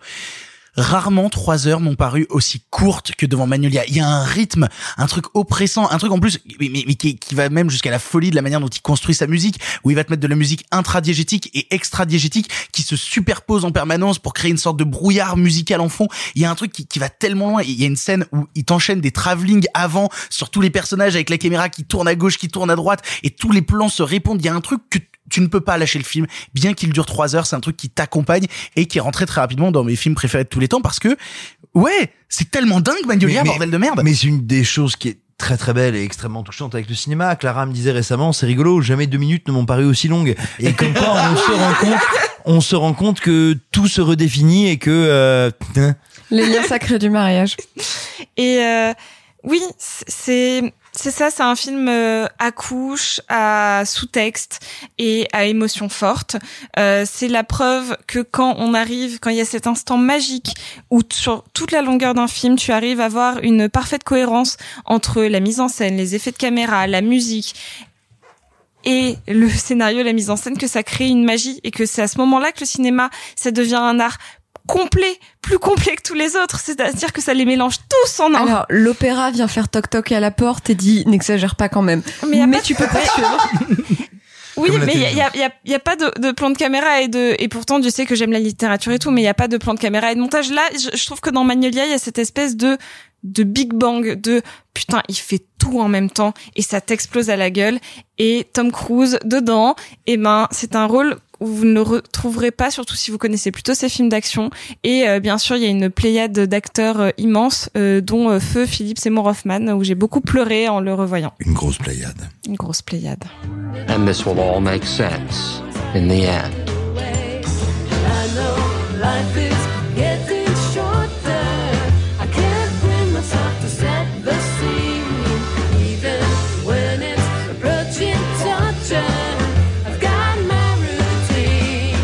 continuer dans la thématique passée avec un film euh, dont j'avais envie de vous parler parce que j'en avais un très bon souvenir à l'adolescence, j'avais envie de vous parler de Vanilla Sky de Cameron Crowe. Et ce qu'il faut savoir vis-à-vis de Vanilla Sky, c'est que bon, c'est un film avec Tom Cruise, avec Cameron Diaz, avec Penelope Cruz, avec Kurt Russell, il y a il y a un très très très joli casting, mais au-delà d'être un film américain de Cameron Crowe, c'est un remake, un remake d'un film de Amenabar, on vous avait parlé il y a quelques semaines de Thésis de Amenabar, et ben c'est le second film de Amenabar qui s'appelle Abre los Ojos. Ouvre les- Abre los ojos. Voilà, il fallait un accent espagnol. C'est quoi, c'est Claro ouvre les yeux.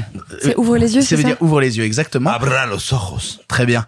Et, euh, et du coup, c'est un remake de ce film de Amenabar. Et en fait, je me suis fait la réflexion en préparant euh, un petit peu ce que j'allais dire sur le film et tout. Je me suis dit, bon, bah, je vais revoir Vanilla Sky. Mais avant de revoir Vanilla Sky, je n'ai jamais vu l'original de Amenabar. Et du coup, hier soir, pour la première fois, avant de revoir Vanilla Sky, j'ai regardé l'original d'Amenabar. Et j'ai trouvé le film absolument incroyable. C'est-à-dire, l'original d'Amenabar est d'une noirceur et, et, et, et d'une dureté et, d'un truc, il y a un truc âpre, un truc C'est la sombre même dans le film. histoire ou pas trop? De quoi? C'est la même histoire? Justement, je vais y venir. Parce que je regarde Abre los Ojos de Amenabar et je trouve le film absolument dingue. Mais absolument dingue. Et du coup, je me remets Vanilla Sky. Et là, j'ai un problème. Parce que le film est scénarisé par Amenabar et l'autre scénariste qui avait scénarisé euh, Abre los Ojos. Ils ont eux-mêmes fait l'adaptation aux US avec euh, Cameron Crowe. Si bien que c'est le même film.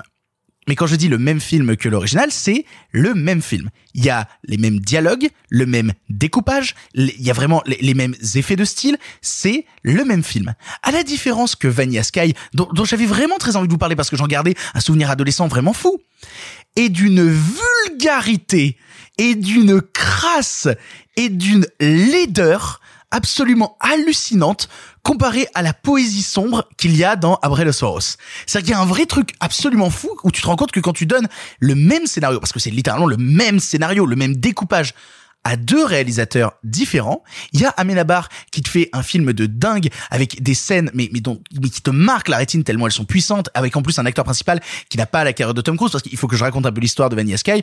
C'est l'histoire d'un fils à papa vraiment extrêmement riche qui euh, tombe amoureux d'une nana en essayant d'échapper à une autre avec qui il couche un peu et en sortant d'une soirée avec la nana dont il tombe un peu amoureux, il monte dans la bagnole de celle à qui il essaye de échapper et la nana à qui il essaye de échapper qui est très jalouse met la bagnole dans un mur. Elle dit genre ah ouais mon gars euh, tu, euh, tu tu veux aller voir ailleurs, tu te rends pas compte que notre relation ça compte etc. Elle fout la bagnole dans un mur ce qui fait que elle en meurt dans un accident et lui finit complètement défiguré et en gros on suit le récit à travers ce gars-là qui est défiguré et qui commence à vivre des événements un petit peu paranormaux et fantastiques sans trop comprendre ce qui s'y passe. Ça arrive. Oui, non, mais oui, évidemment. Le truc, c'est que le film original d'Amenabar est d'une subtilité et d'une intelligence pour amener les twists de l'histoire sans être vraiment avec des gros sabots et tout. Genre, vraiment, ça va tout doucement. Juste ce qu'il faut. Il y a d'ailleurs une scène absolument incroyable dans un bar où tout le monde s'arrête de parler, qui a été repompée des années plus tard par Christopher Nolan dans Inception.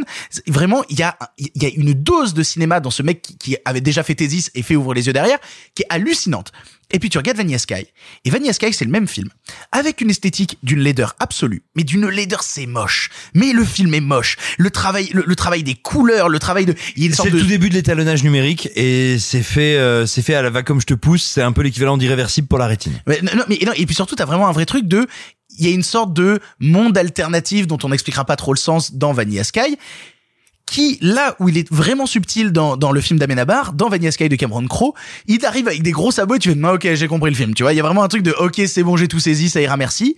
Euh, et puis surtout, il y a des scènes qui vont très loin dans le euh, Ouvre les yeux original, qui ont été coupées dans le Vanilla Sky, notamment une scène de, de, de tir au gun euh, qui est complètement coupée dans la version euh, US. Et c'est dommage parce que c'est sûrement une des scènes les plus fortes du film. Oui, mais Tom Cruise. Exactement. Ceci étant, moi, je- à la base, si j'avais envie d'en parler, c'est un truc qui, et par contre, est resté inchangé dans le fait que, bon, Vanilla Sky, au final, j'ai trouvé ça tout pourri. Mais euh, si vous n'avez jamais vu cette histoire, si vous n'avez jamais vu Vanilla Sky, regardez l'original, absolument. Mais Tom Cruise. Parce que c'est un, on est à un moment de sa carrière, justement, où on parlait dans l'enchaînement de Eyes Wide Shut, où il est au sommet de sa beauté, dans Magnolia, où il se met en danger en termes de personnage. Là, dans Vanilla Sky, il met en danger sa gueule.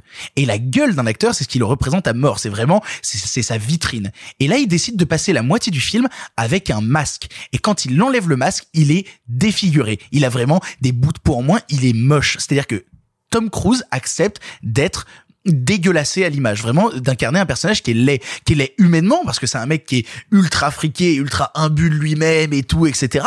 Mais qui est physiquement parce qu'il ne correspond plus aux normes de la société après s'être comporté comme un gros salopard avec une meuf.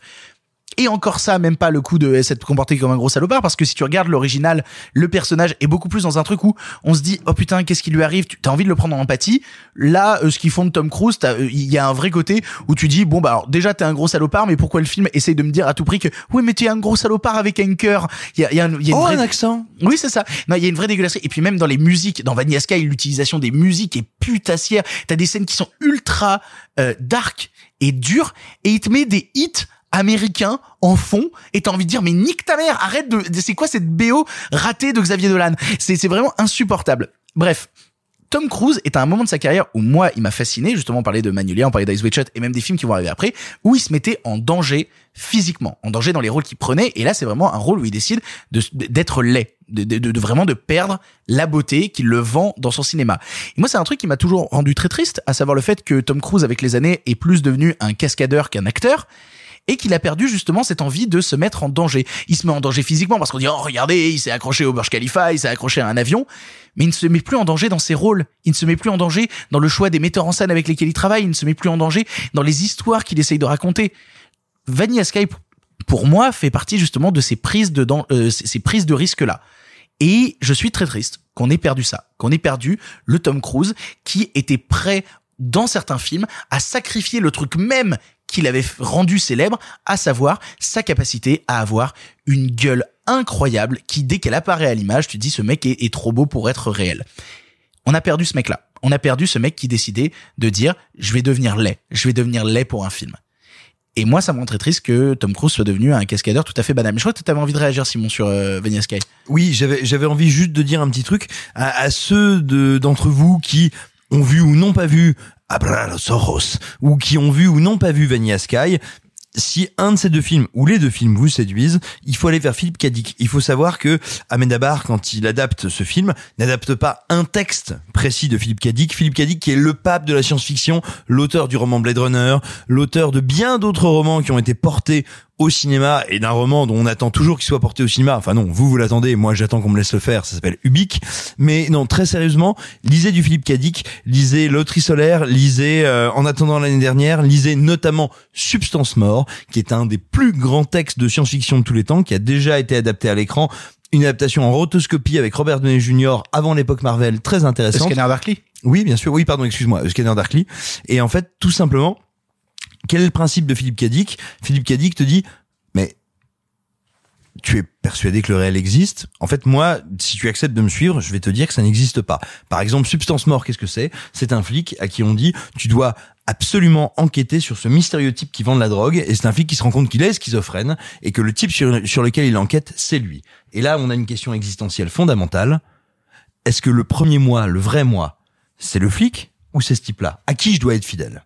Et c'est ce que fait au final Amenabar avec euh, Abrel-Soros. C'est- c'est- Ah, c'est- absolument. C'est ce genre de cinéma là. Et c'est pour ça que je dis que le film d'Amenabar, à mon sens, est euh, non pas une adaptation de Philippe Cadic, mais quelqu'un qui a lu Philippe Cadic, qui l'a digéré et qui a envie de nous y emmener. Et vraiment, je vous le recommande. Ce sont des textes de science-fiction qui font entre 150 et 200 pages. Si jamais vous n'êtes pas sûr, lisez-vous les recueils de nouvelles qu'il y a chez Bouquin. Ils ne coûtent pas cher, ils sont sublimes et c'est un grand, grand, grand moment de science-fiction et de psychanalyse. Tout ça pour dire deux choses. La première, c'est que si vous aimez le cinéma, tournez-vous vers le film original de Amenabar. Tournez-vous vers Abra- euh, Abralosaurus, qui est absolument fou. En plus, vous retrouvez Penelope Cruz dans les deux films. Et si vous avez vu Thésis, dont on a parlé dans une autre émission, et regardez Thésis parce que c'est formidable, vous retrouverez les deux acteurs principaux de Thésis, qui jouent à la fois bah, bah, celui qui joue quelque peu le, le, le méchant dans Thésis. Noriega. Exactement. Et ben euh, joue le héros cette fois-ci dans euh, dans euh, dans Abralosaurus et euh, son meilleur ami est joué par celui qui jouait le petit jeune euh, fan de cinéma dans Thésis. Donc voilà, si vous vous intéressez au cinéma, regardez l'original d'Am- euh, d'Amenabar. Si jamais vous vous intéressez par contre à la carrière de Tom Cruise et à la dimension qu'il a pris de passer d'acteur à cascadeur, de passer de prise de risque à confort constant, regardez Vanilla Sky parce que vous allez voir un acteur qui décide vraiment de sacrifier ce qui est censé être le plus cher à eux, qui font des cures de traitement, etc. pour être jeunes éternellement et tout. Il a sacrifié dans ce film-là sa gueule et sa beauté pour un long métrage qui pensait valait le coup à ce niveau-là. Moi, je trouve ça assez fascinant. Je trouve ça assez fascinant comme démarche. Personnellement, je conseillerais toujours l'original d'Amenabar. Mais c'est toujours intéressant de voir ce que Tom Cruise donnait quand, à mon goût et, au niveau de mon point de vue, il était encore un acteur dans Vanilla Sky.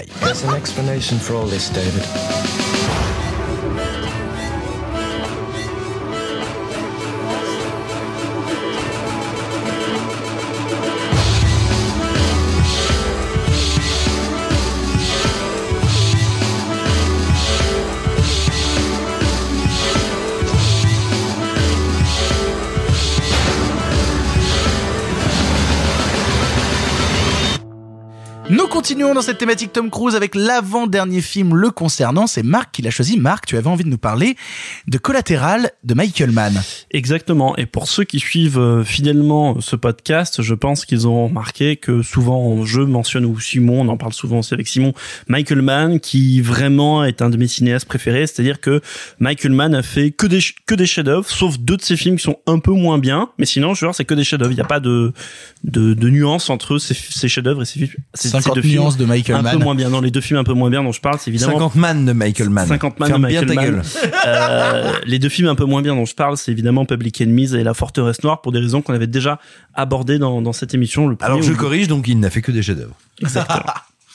Et, et donc Collatéral, Collatéral qui est ce film aussi qu'on découvre ado parce que Tom Cruise, parce que Jamie Foxx est aussi un acteur qui a une belle gueule, euh, euh, il, ça, ça, le pitch a l'air alléchant, cette histoire de, de type qui embarque dans un taxi au beau milieu de la nuit à Los Angeles, euh, bien habillé, euh, en l'occurrence Tom Cruise un peu vieilli, et euh, qui part dans une échappée euh, mortelle durant la nuit. C'est un tueur à gages, il a cinq cibles à abattre dans Los Angeles, et donc il va prendre en otage le chauffeur de taxi et parcourir la ville avec lui.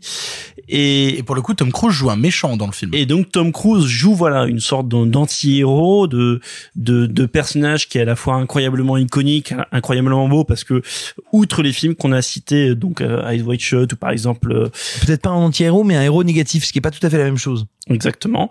Et, et, et outre les voilà, outre les films qu'on a déjà cités comme Eyes Wide Shut ou Magnolia, c'est euh, un film où il est aussi au sommet de sa beauté, qui est une beauté malfaisante, c'est un vrai, euh, vous savez, c'est ces vrais où on aime les méchants, qui sont beaux, on a envie de les aimer, ils nous ils nous attirent, ils sont magnétiques. Et, et donc, euh, Comme vas. euh, comme j'y vais.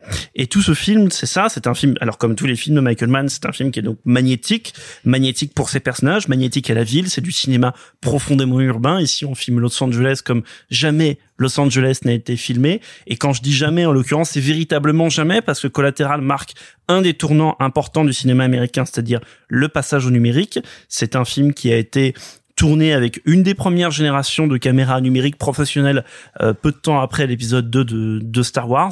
Donc c'est une manière, alors c'est ce que disait Michael Mann de manière très cliché, il voulait voir dans la nuit, euh, parce que Michael Mann étant le cinéaste de l'horizon, bah évidemment quand on tourne en pellicule la nuit, euh, bah voilà c'est noir, la, la profondeur est bouchée, et en numérique, bah alors évidemment l'image est très, euh, alors elle est pas granulée parce qu'elle c'est du Elle- numérique, elle- elle est bruitée, elle voilà, elle bruitée. est bruitée exactement, mais par contre ça offre une profondeur de champ sur la ville quand il y a ce taxi euh, euh, ce taxi rouge et, et jaune qui est sur l'autoroute. Petite nuance d'ailleurs, Michael Mann, tellement ultra perfectionniste, a fait repeindre le taxi d'une couleur particulière qui en fait dans la vraie vie n'est pas rouge mais pour que ça rende euh, sur la, la caméra numérique comme ça euh, il a fait enfin c'est pas voilà il a fait totalement repeindre le taxi pour qu'il y ait exactement le rendu de couleur qu'il voulait à la caméra. Et donc quand on voit ce taxi s'engouffrer dans la rue partir vers l'horizon de de Los Angeles etc dans des images donc de villes qu'on n'a jamais vues c'est absolument sidérant. Et c'est aussi un de ces films dans lesquels on se perd. Alors là on ça pourrait être un peu la thématique des films de de, de cette partie de carrière de Tom Cruise. C'est des films dans c'est un peu des sortes de films monde. Souvent film monde c'est une expression qu'on emploie pour des films type Blade Runner par exemple sorte des films avec des grands univers de science-fiction souvent. Et là les quelques films dont on a parlé alors euh, peut-être pas Vanilla Sky mais mais notamment euh, notamment Ice White Shot et notamment Magnolia ce sont des films monde à leur manière. Et Collateral est aussi un film monde parce que c'est un film qui te dit regarde cette ville qui qui grouille regarde le nombre d'interactions de personnages qu'il y a à croiser. Alors c'est je dirais je dirais pas que c'est un film choral comme les Magnolia et pourtant c'est un film qui fait s'entrecroiser énormément de destinées même si euh, pour la plupart des destinées euh, que, que comment dire que que rencontre le personnage de Tom Cruise c'est à des fins plutôt funestes. Mais euh, mais en l'occurrence c'est aussi un de ces films dans lesquels on se perd dans lesquels on s'égare.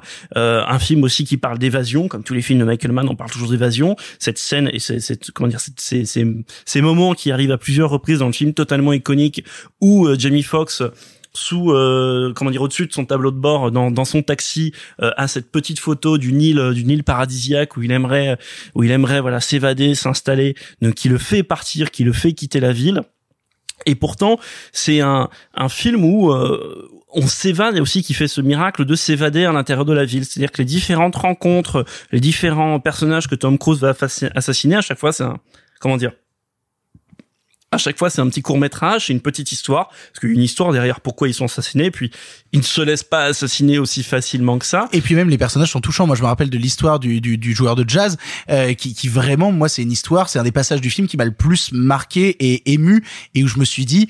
C'est trop con que t'aies à mourir, toi. Tu vois, c'est vraiment trop con que t'aies à mourir dans la suite de l'histoire parce que ton histoire m'a bouleversé. Et exactement. Et pourtant, ça dure, euh, je sais pas, euh, 10 minutes, tu vois. Et en 10 minutes, Michael Mann, il arrive comme ça à te construire. Alors, en l'occurrence, ce personnage-là qui n'a pas d'horizon, euh, lui, ça se voit d'ailleurs très rapidement, évidemment, qu'il ne sortira pas vivant de cette rencontre. Et ne vous en faites pas, je pense pas que ça soit particulièrement une révélation.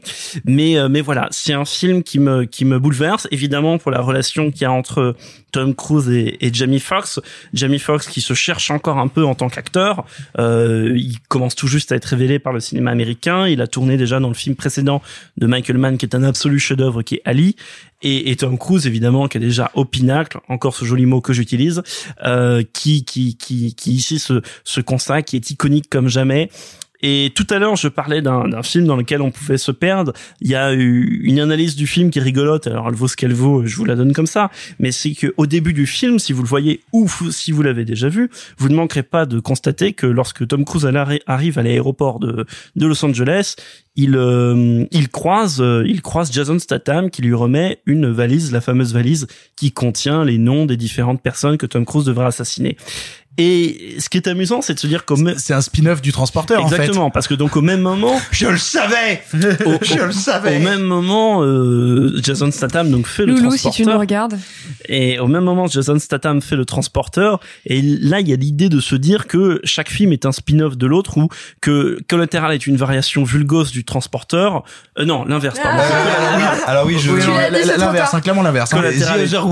Collateral est une version autorisante du transporteur et transporteur serait la version euh, vulgose de, de de Collateral. Et sachant que moi, ce qui me fascine, c'est que euh, alors je, je pense qu'il y a peut-être d'autres raisons. Il y- a aussi peut-être des explications à ce caméo dont je me rappelle plus. Mais j'aime bien cette idée parce que il y a aussi une dimension. Alors dans ce podcast, on a déjà parlé de vulgarité, notamment l'épisode sur Showgirls et, et Paul Verhoeven et la vulgarité.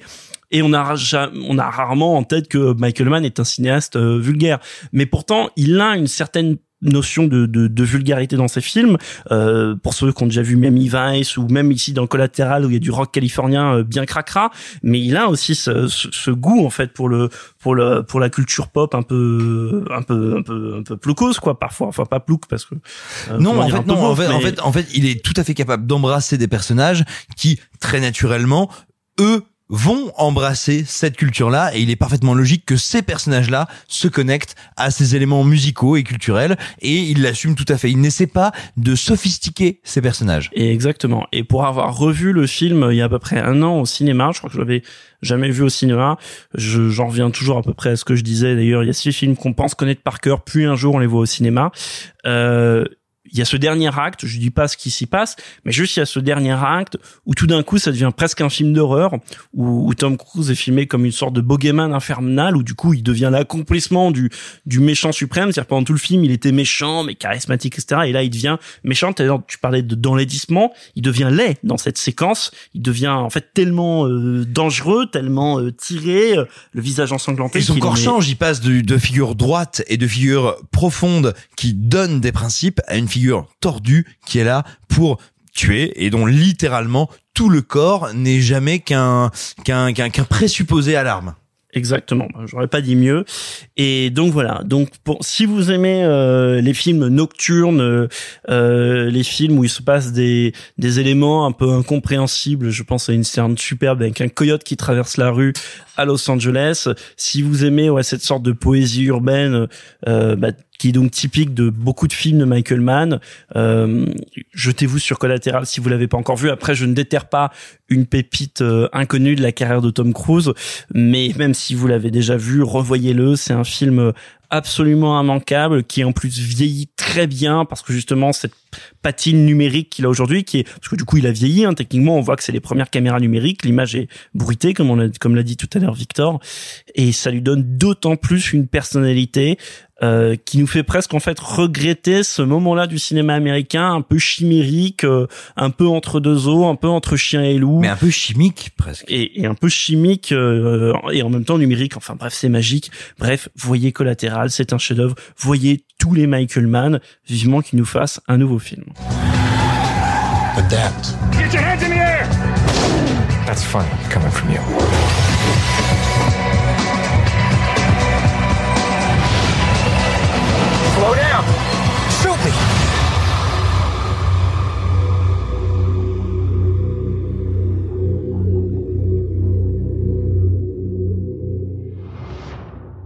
Pour conclure cette thématique passée, Simon, tu avais envie de nous parler euh, de, de ce que j'appellerais le dernier film avant que ça parte en couille.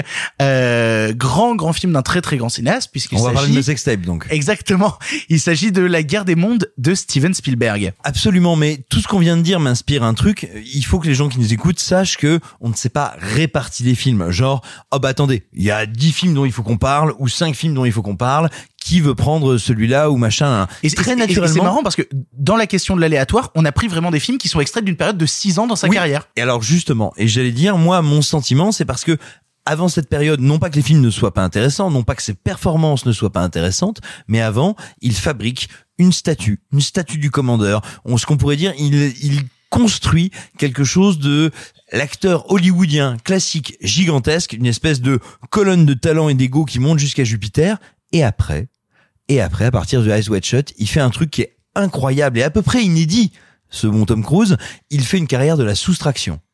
Soustraction sexuelle avec Eyes Wide Shut, qui est un film sur l'impuissance, euh, soustraction de la personnalité, de l'action, de tout ce qu'on veut dans tous les films de cette période-là. Vraiment, c'est un acteur qui n'arrête pas de dire, non pas je fais de la composition et c'est dur, mais j'enlève quelque chose de mon personnage, de ma persona et de ma grandeur. Et à mon sens, avec euh, La guerre des mondes, qui est son plus grand film et probablement un des plus grands films de Spielberg, en tout cas un de mes préférés de Spielberg, et je le pense vraiment un des plus accomplis en termes de mise en scène, il fait un truc qui va encore bien au-delà de lui. Il n'est pas en train de retirer, on va dire, un dernier Mikado dans un dans, dans une architecture très complexe. Il fait un truc beaucoup plus fort. Il va détruire non pas lui-même, il va détruire le héros américain. Et c'est ça que nous raconte la guerre des mondes. C'est Bienvenue dans une guerre totale dont chaque séquence est un coup dans la gueule, dont chaque séquence est un moment de perfection plastique, de violence thématique incroyable. Il faut savoir, à mon sens, c'est une des plus grandes collaborations euh, depuis, euh, si je dis pas de bêtises, euh, c'est depuis juste avant Le Monde Perdu que Spielberg travaille avec son chef-op actuel qui est euh, Janusz euh, Kaminski. Et à mon sens, vraiment la guerre des mondes, c'est un niveau de grâce incandescent. C'est-à-dire que on est déjà dans ces tons un peu désaturés que va que va porter au nu Spielberg, mais même dans ces tons désaturés, on va avoir des couleurs très différentes, des teintes très chaudes, des teintes très différentes, véritablement des textures incroyablement variées. À côté de ça, c'est un film qui nous parle absolument et totalement de la perte de la symbolique américaine. Et à chaque fois que les, que les extraterrestres arrivent, ils sont là pour détruire un symbole, détruire une idée, détruire une permanence américaine. La première d'entre elles, c'est Tom Cruise. Et on a énormément parlé de cette conclusion dont beaucoup de gens ont dit oh ben c'est une conclusion sympa et finalement ils donnent de la chance non c'est une des conclusions les plus noires qu'ait jamais fait Spielberg c'est probablement la conclusion la plus noire du blockbuster américain c'est l'histoire d'un type qui a à un moment le temps d'une séquence de trois minutes. C'est incroyable de, ré- de réussir à raconter ça en trois minutes. Qui nous a fait le choix de Sophie, qui a abandonné son fils à la mort pour aller. Pardon. Mais vous êtes là, Sophie. Ben oui, Mais qui je a- suis là. Qui a abandonné son fils à la mort pour tenter de sauver sa fille. Qui a, dans une cave, appris face à Tim Robbins, Tim Robbins qui est quand même l'échelle de Jacob incarné et Mystic River incarné à ce moment-là, qui a appris à sa fille que, en fait, être un héros américain, ça pouvait vouloir dire tuer un type tout seul dans la boue. Et après ça, quand enfin, après moult rebondissements, moult séquences incroyables, ces corps qui passent sur la rivière, bref, il n'y a pas une seule scène de ce film qui ne soit pas une violence absolue. Eh ben, quand on arrive à la fin, non seulement on est allé tellement loin dans la noirceur que, et ça n'est pas un happy end, la seule chose qui peut les sauver, c'est l'arbitraire. La seule chose qui peut sauver ces personnages, c'est un Deus Ex Machina. Pas, pas parce qu'on n'a plus d'idées, parce qu'on est allé tellement loin dans l'abominable que la seule manière de leur permettre de survivre, c'est quelque chose qui les dépasse. Ils n'ont plus aucun pouvoir. Et même après ça, quand il va ramener sa fille et son fils qui réapparaît à la famille de sa femme, on n'est pas dans le film catastrophe pourri des années 80-90 où on dit écoute on s'est séparés mais peut-être euh, peut-être qu'on pourrait faire la bête à dodo. Euh, non, pas du tout. C'est-à-dire que il va donner ses enfants à sa femme parce que justement il a amené jusqu'à sa fin, jusqu'à sa putrescence ultime le héros américain et il va donner ses enfants à sa belle famille et lui va rester seul. Et c'est l'histoire d'un type qui affronte l'apocalypse, qui constate que l'apocalypse détruit tout ce qu'il y a autour de lui avec une mise en scène, encore une fois, incroyable de Spielberg qui n'avait pas été aussi affûté depuis les dents de la mer, vraiment. Et tout ça pour arriver à quelle conclusion?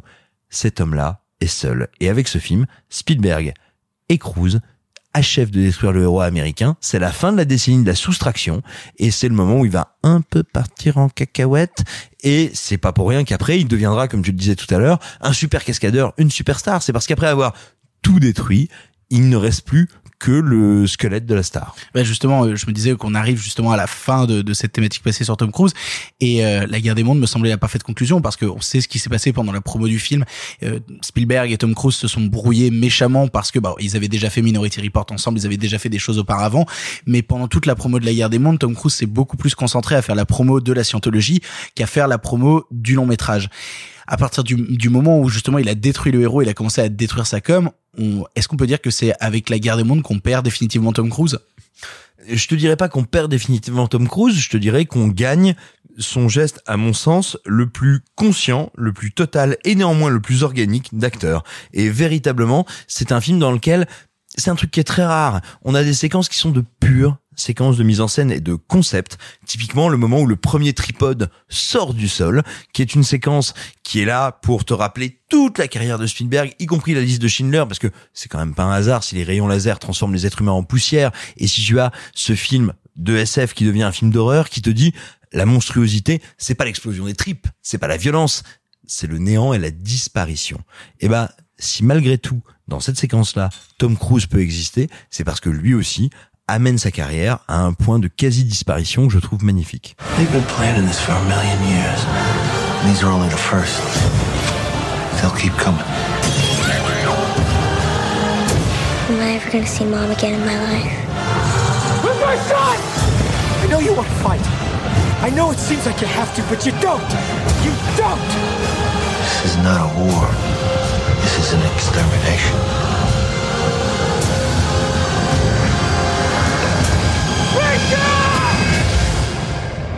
C'est ainsi que se termine notre émission qui a été euh, sûrement encore trop longue. Je ne sais pas du tout, j'ai pas du tout d'idée de combien de temps va durer cette émission au final.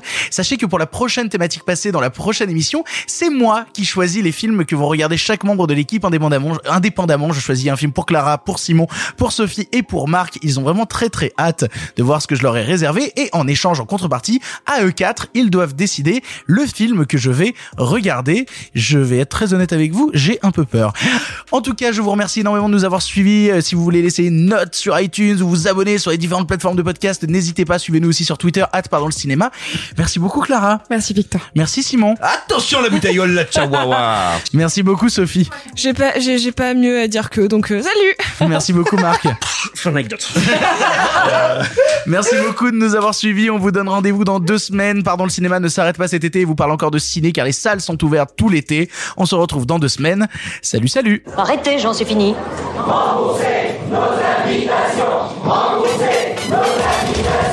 Qu'allons-nous faire par Osiris Mais il se débrouille Une relève toutes les deux semaines, me faut pas deux quand même Le cinéma fait de toi un bon gamin et que c'est quoi? Maintenant c'est fini, va falloir rentrer.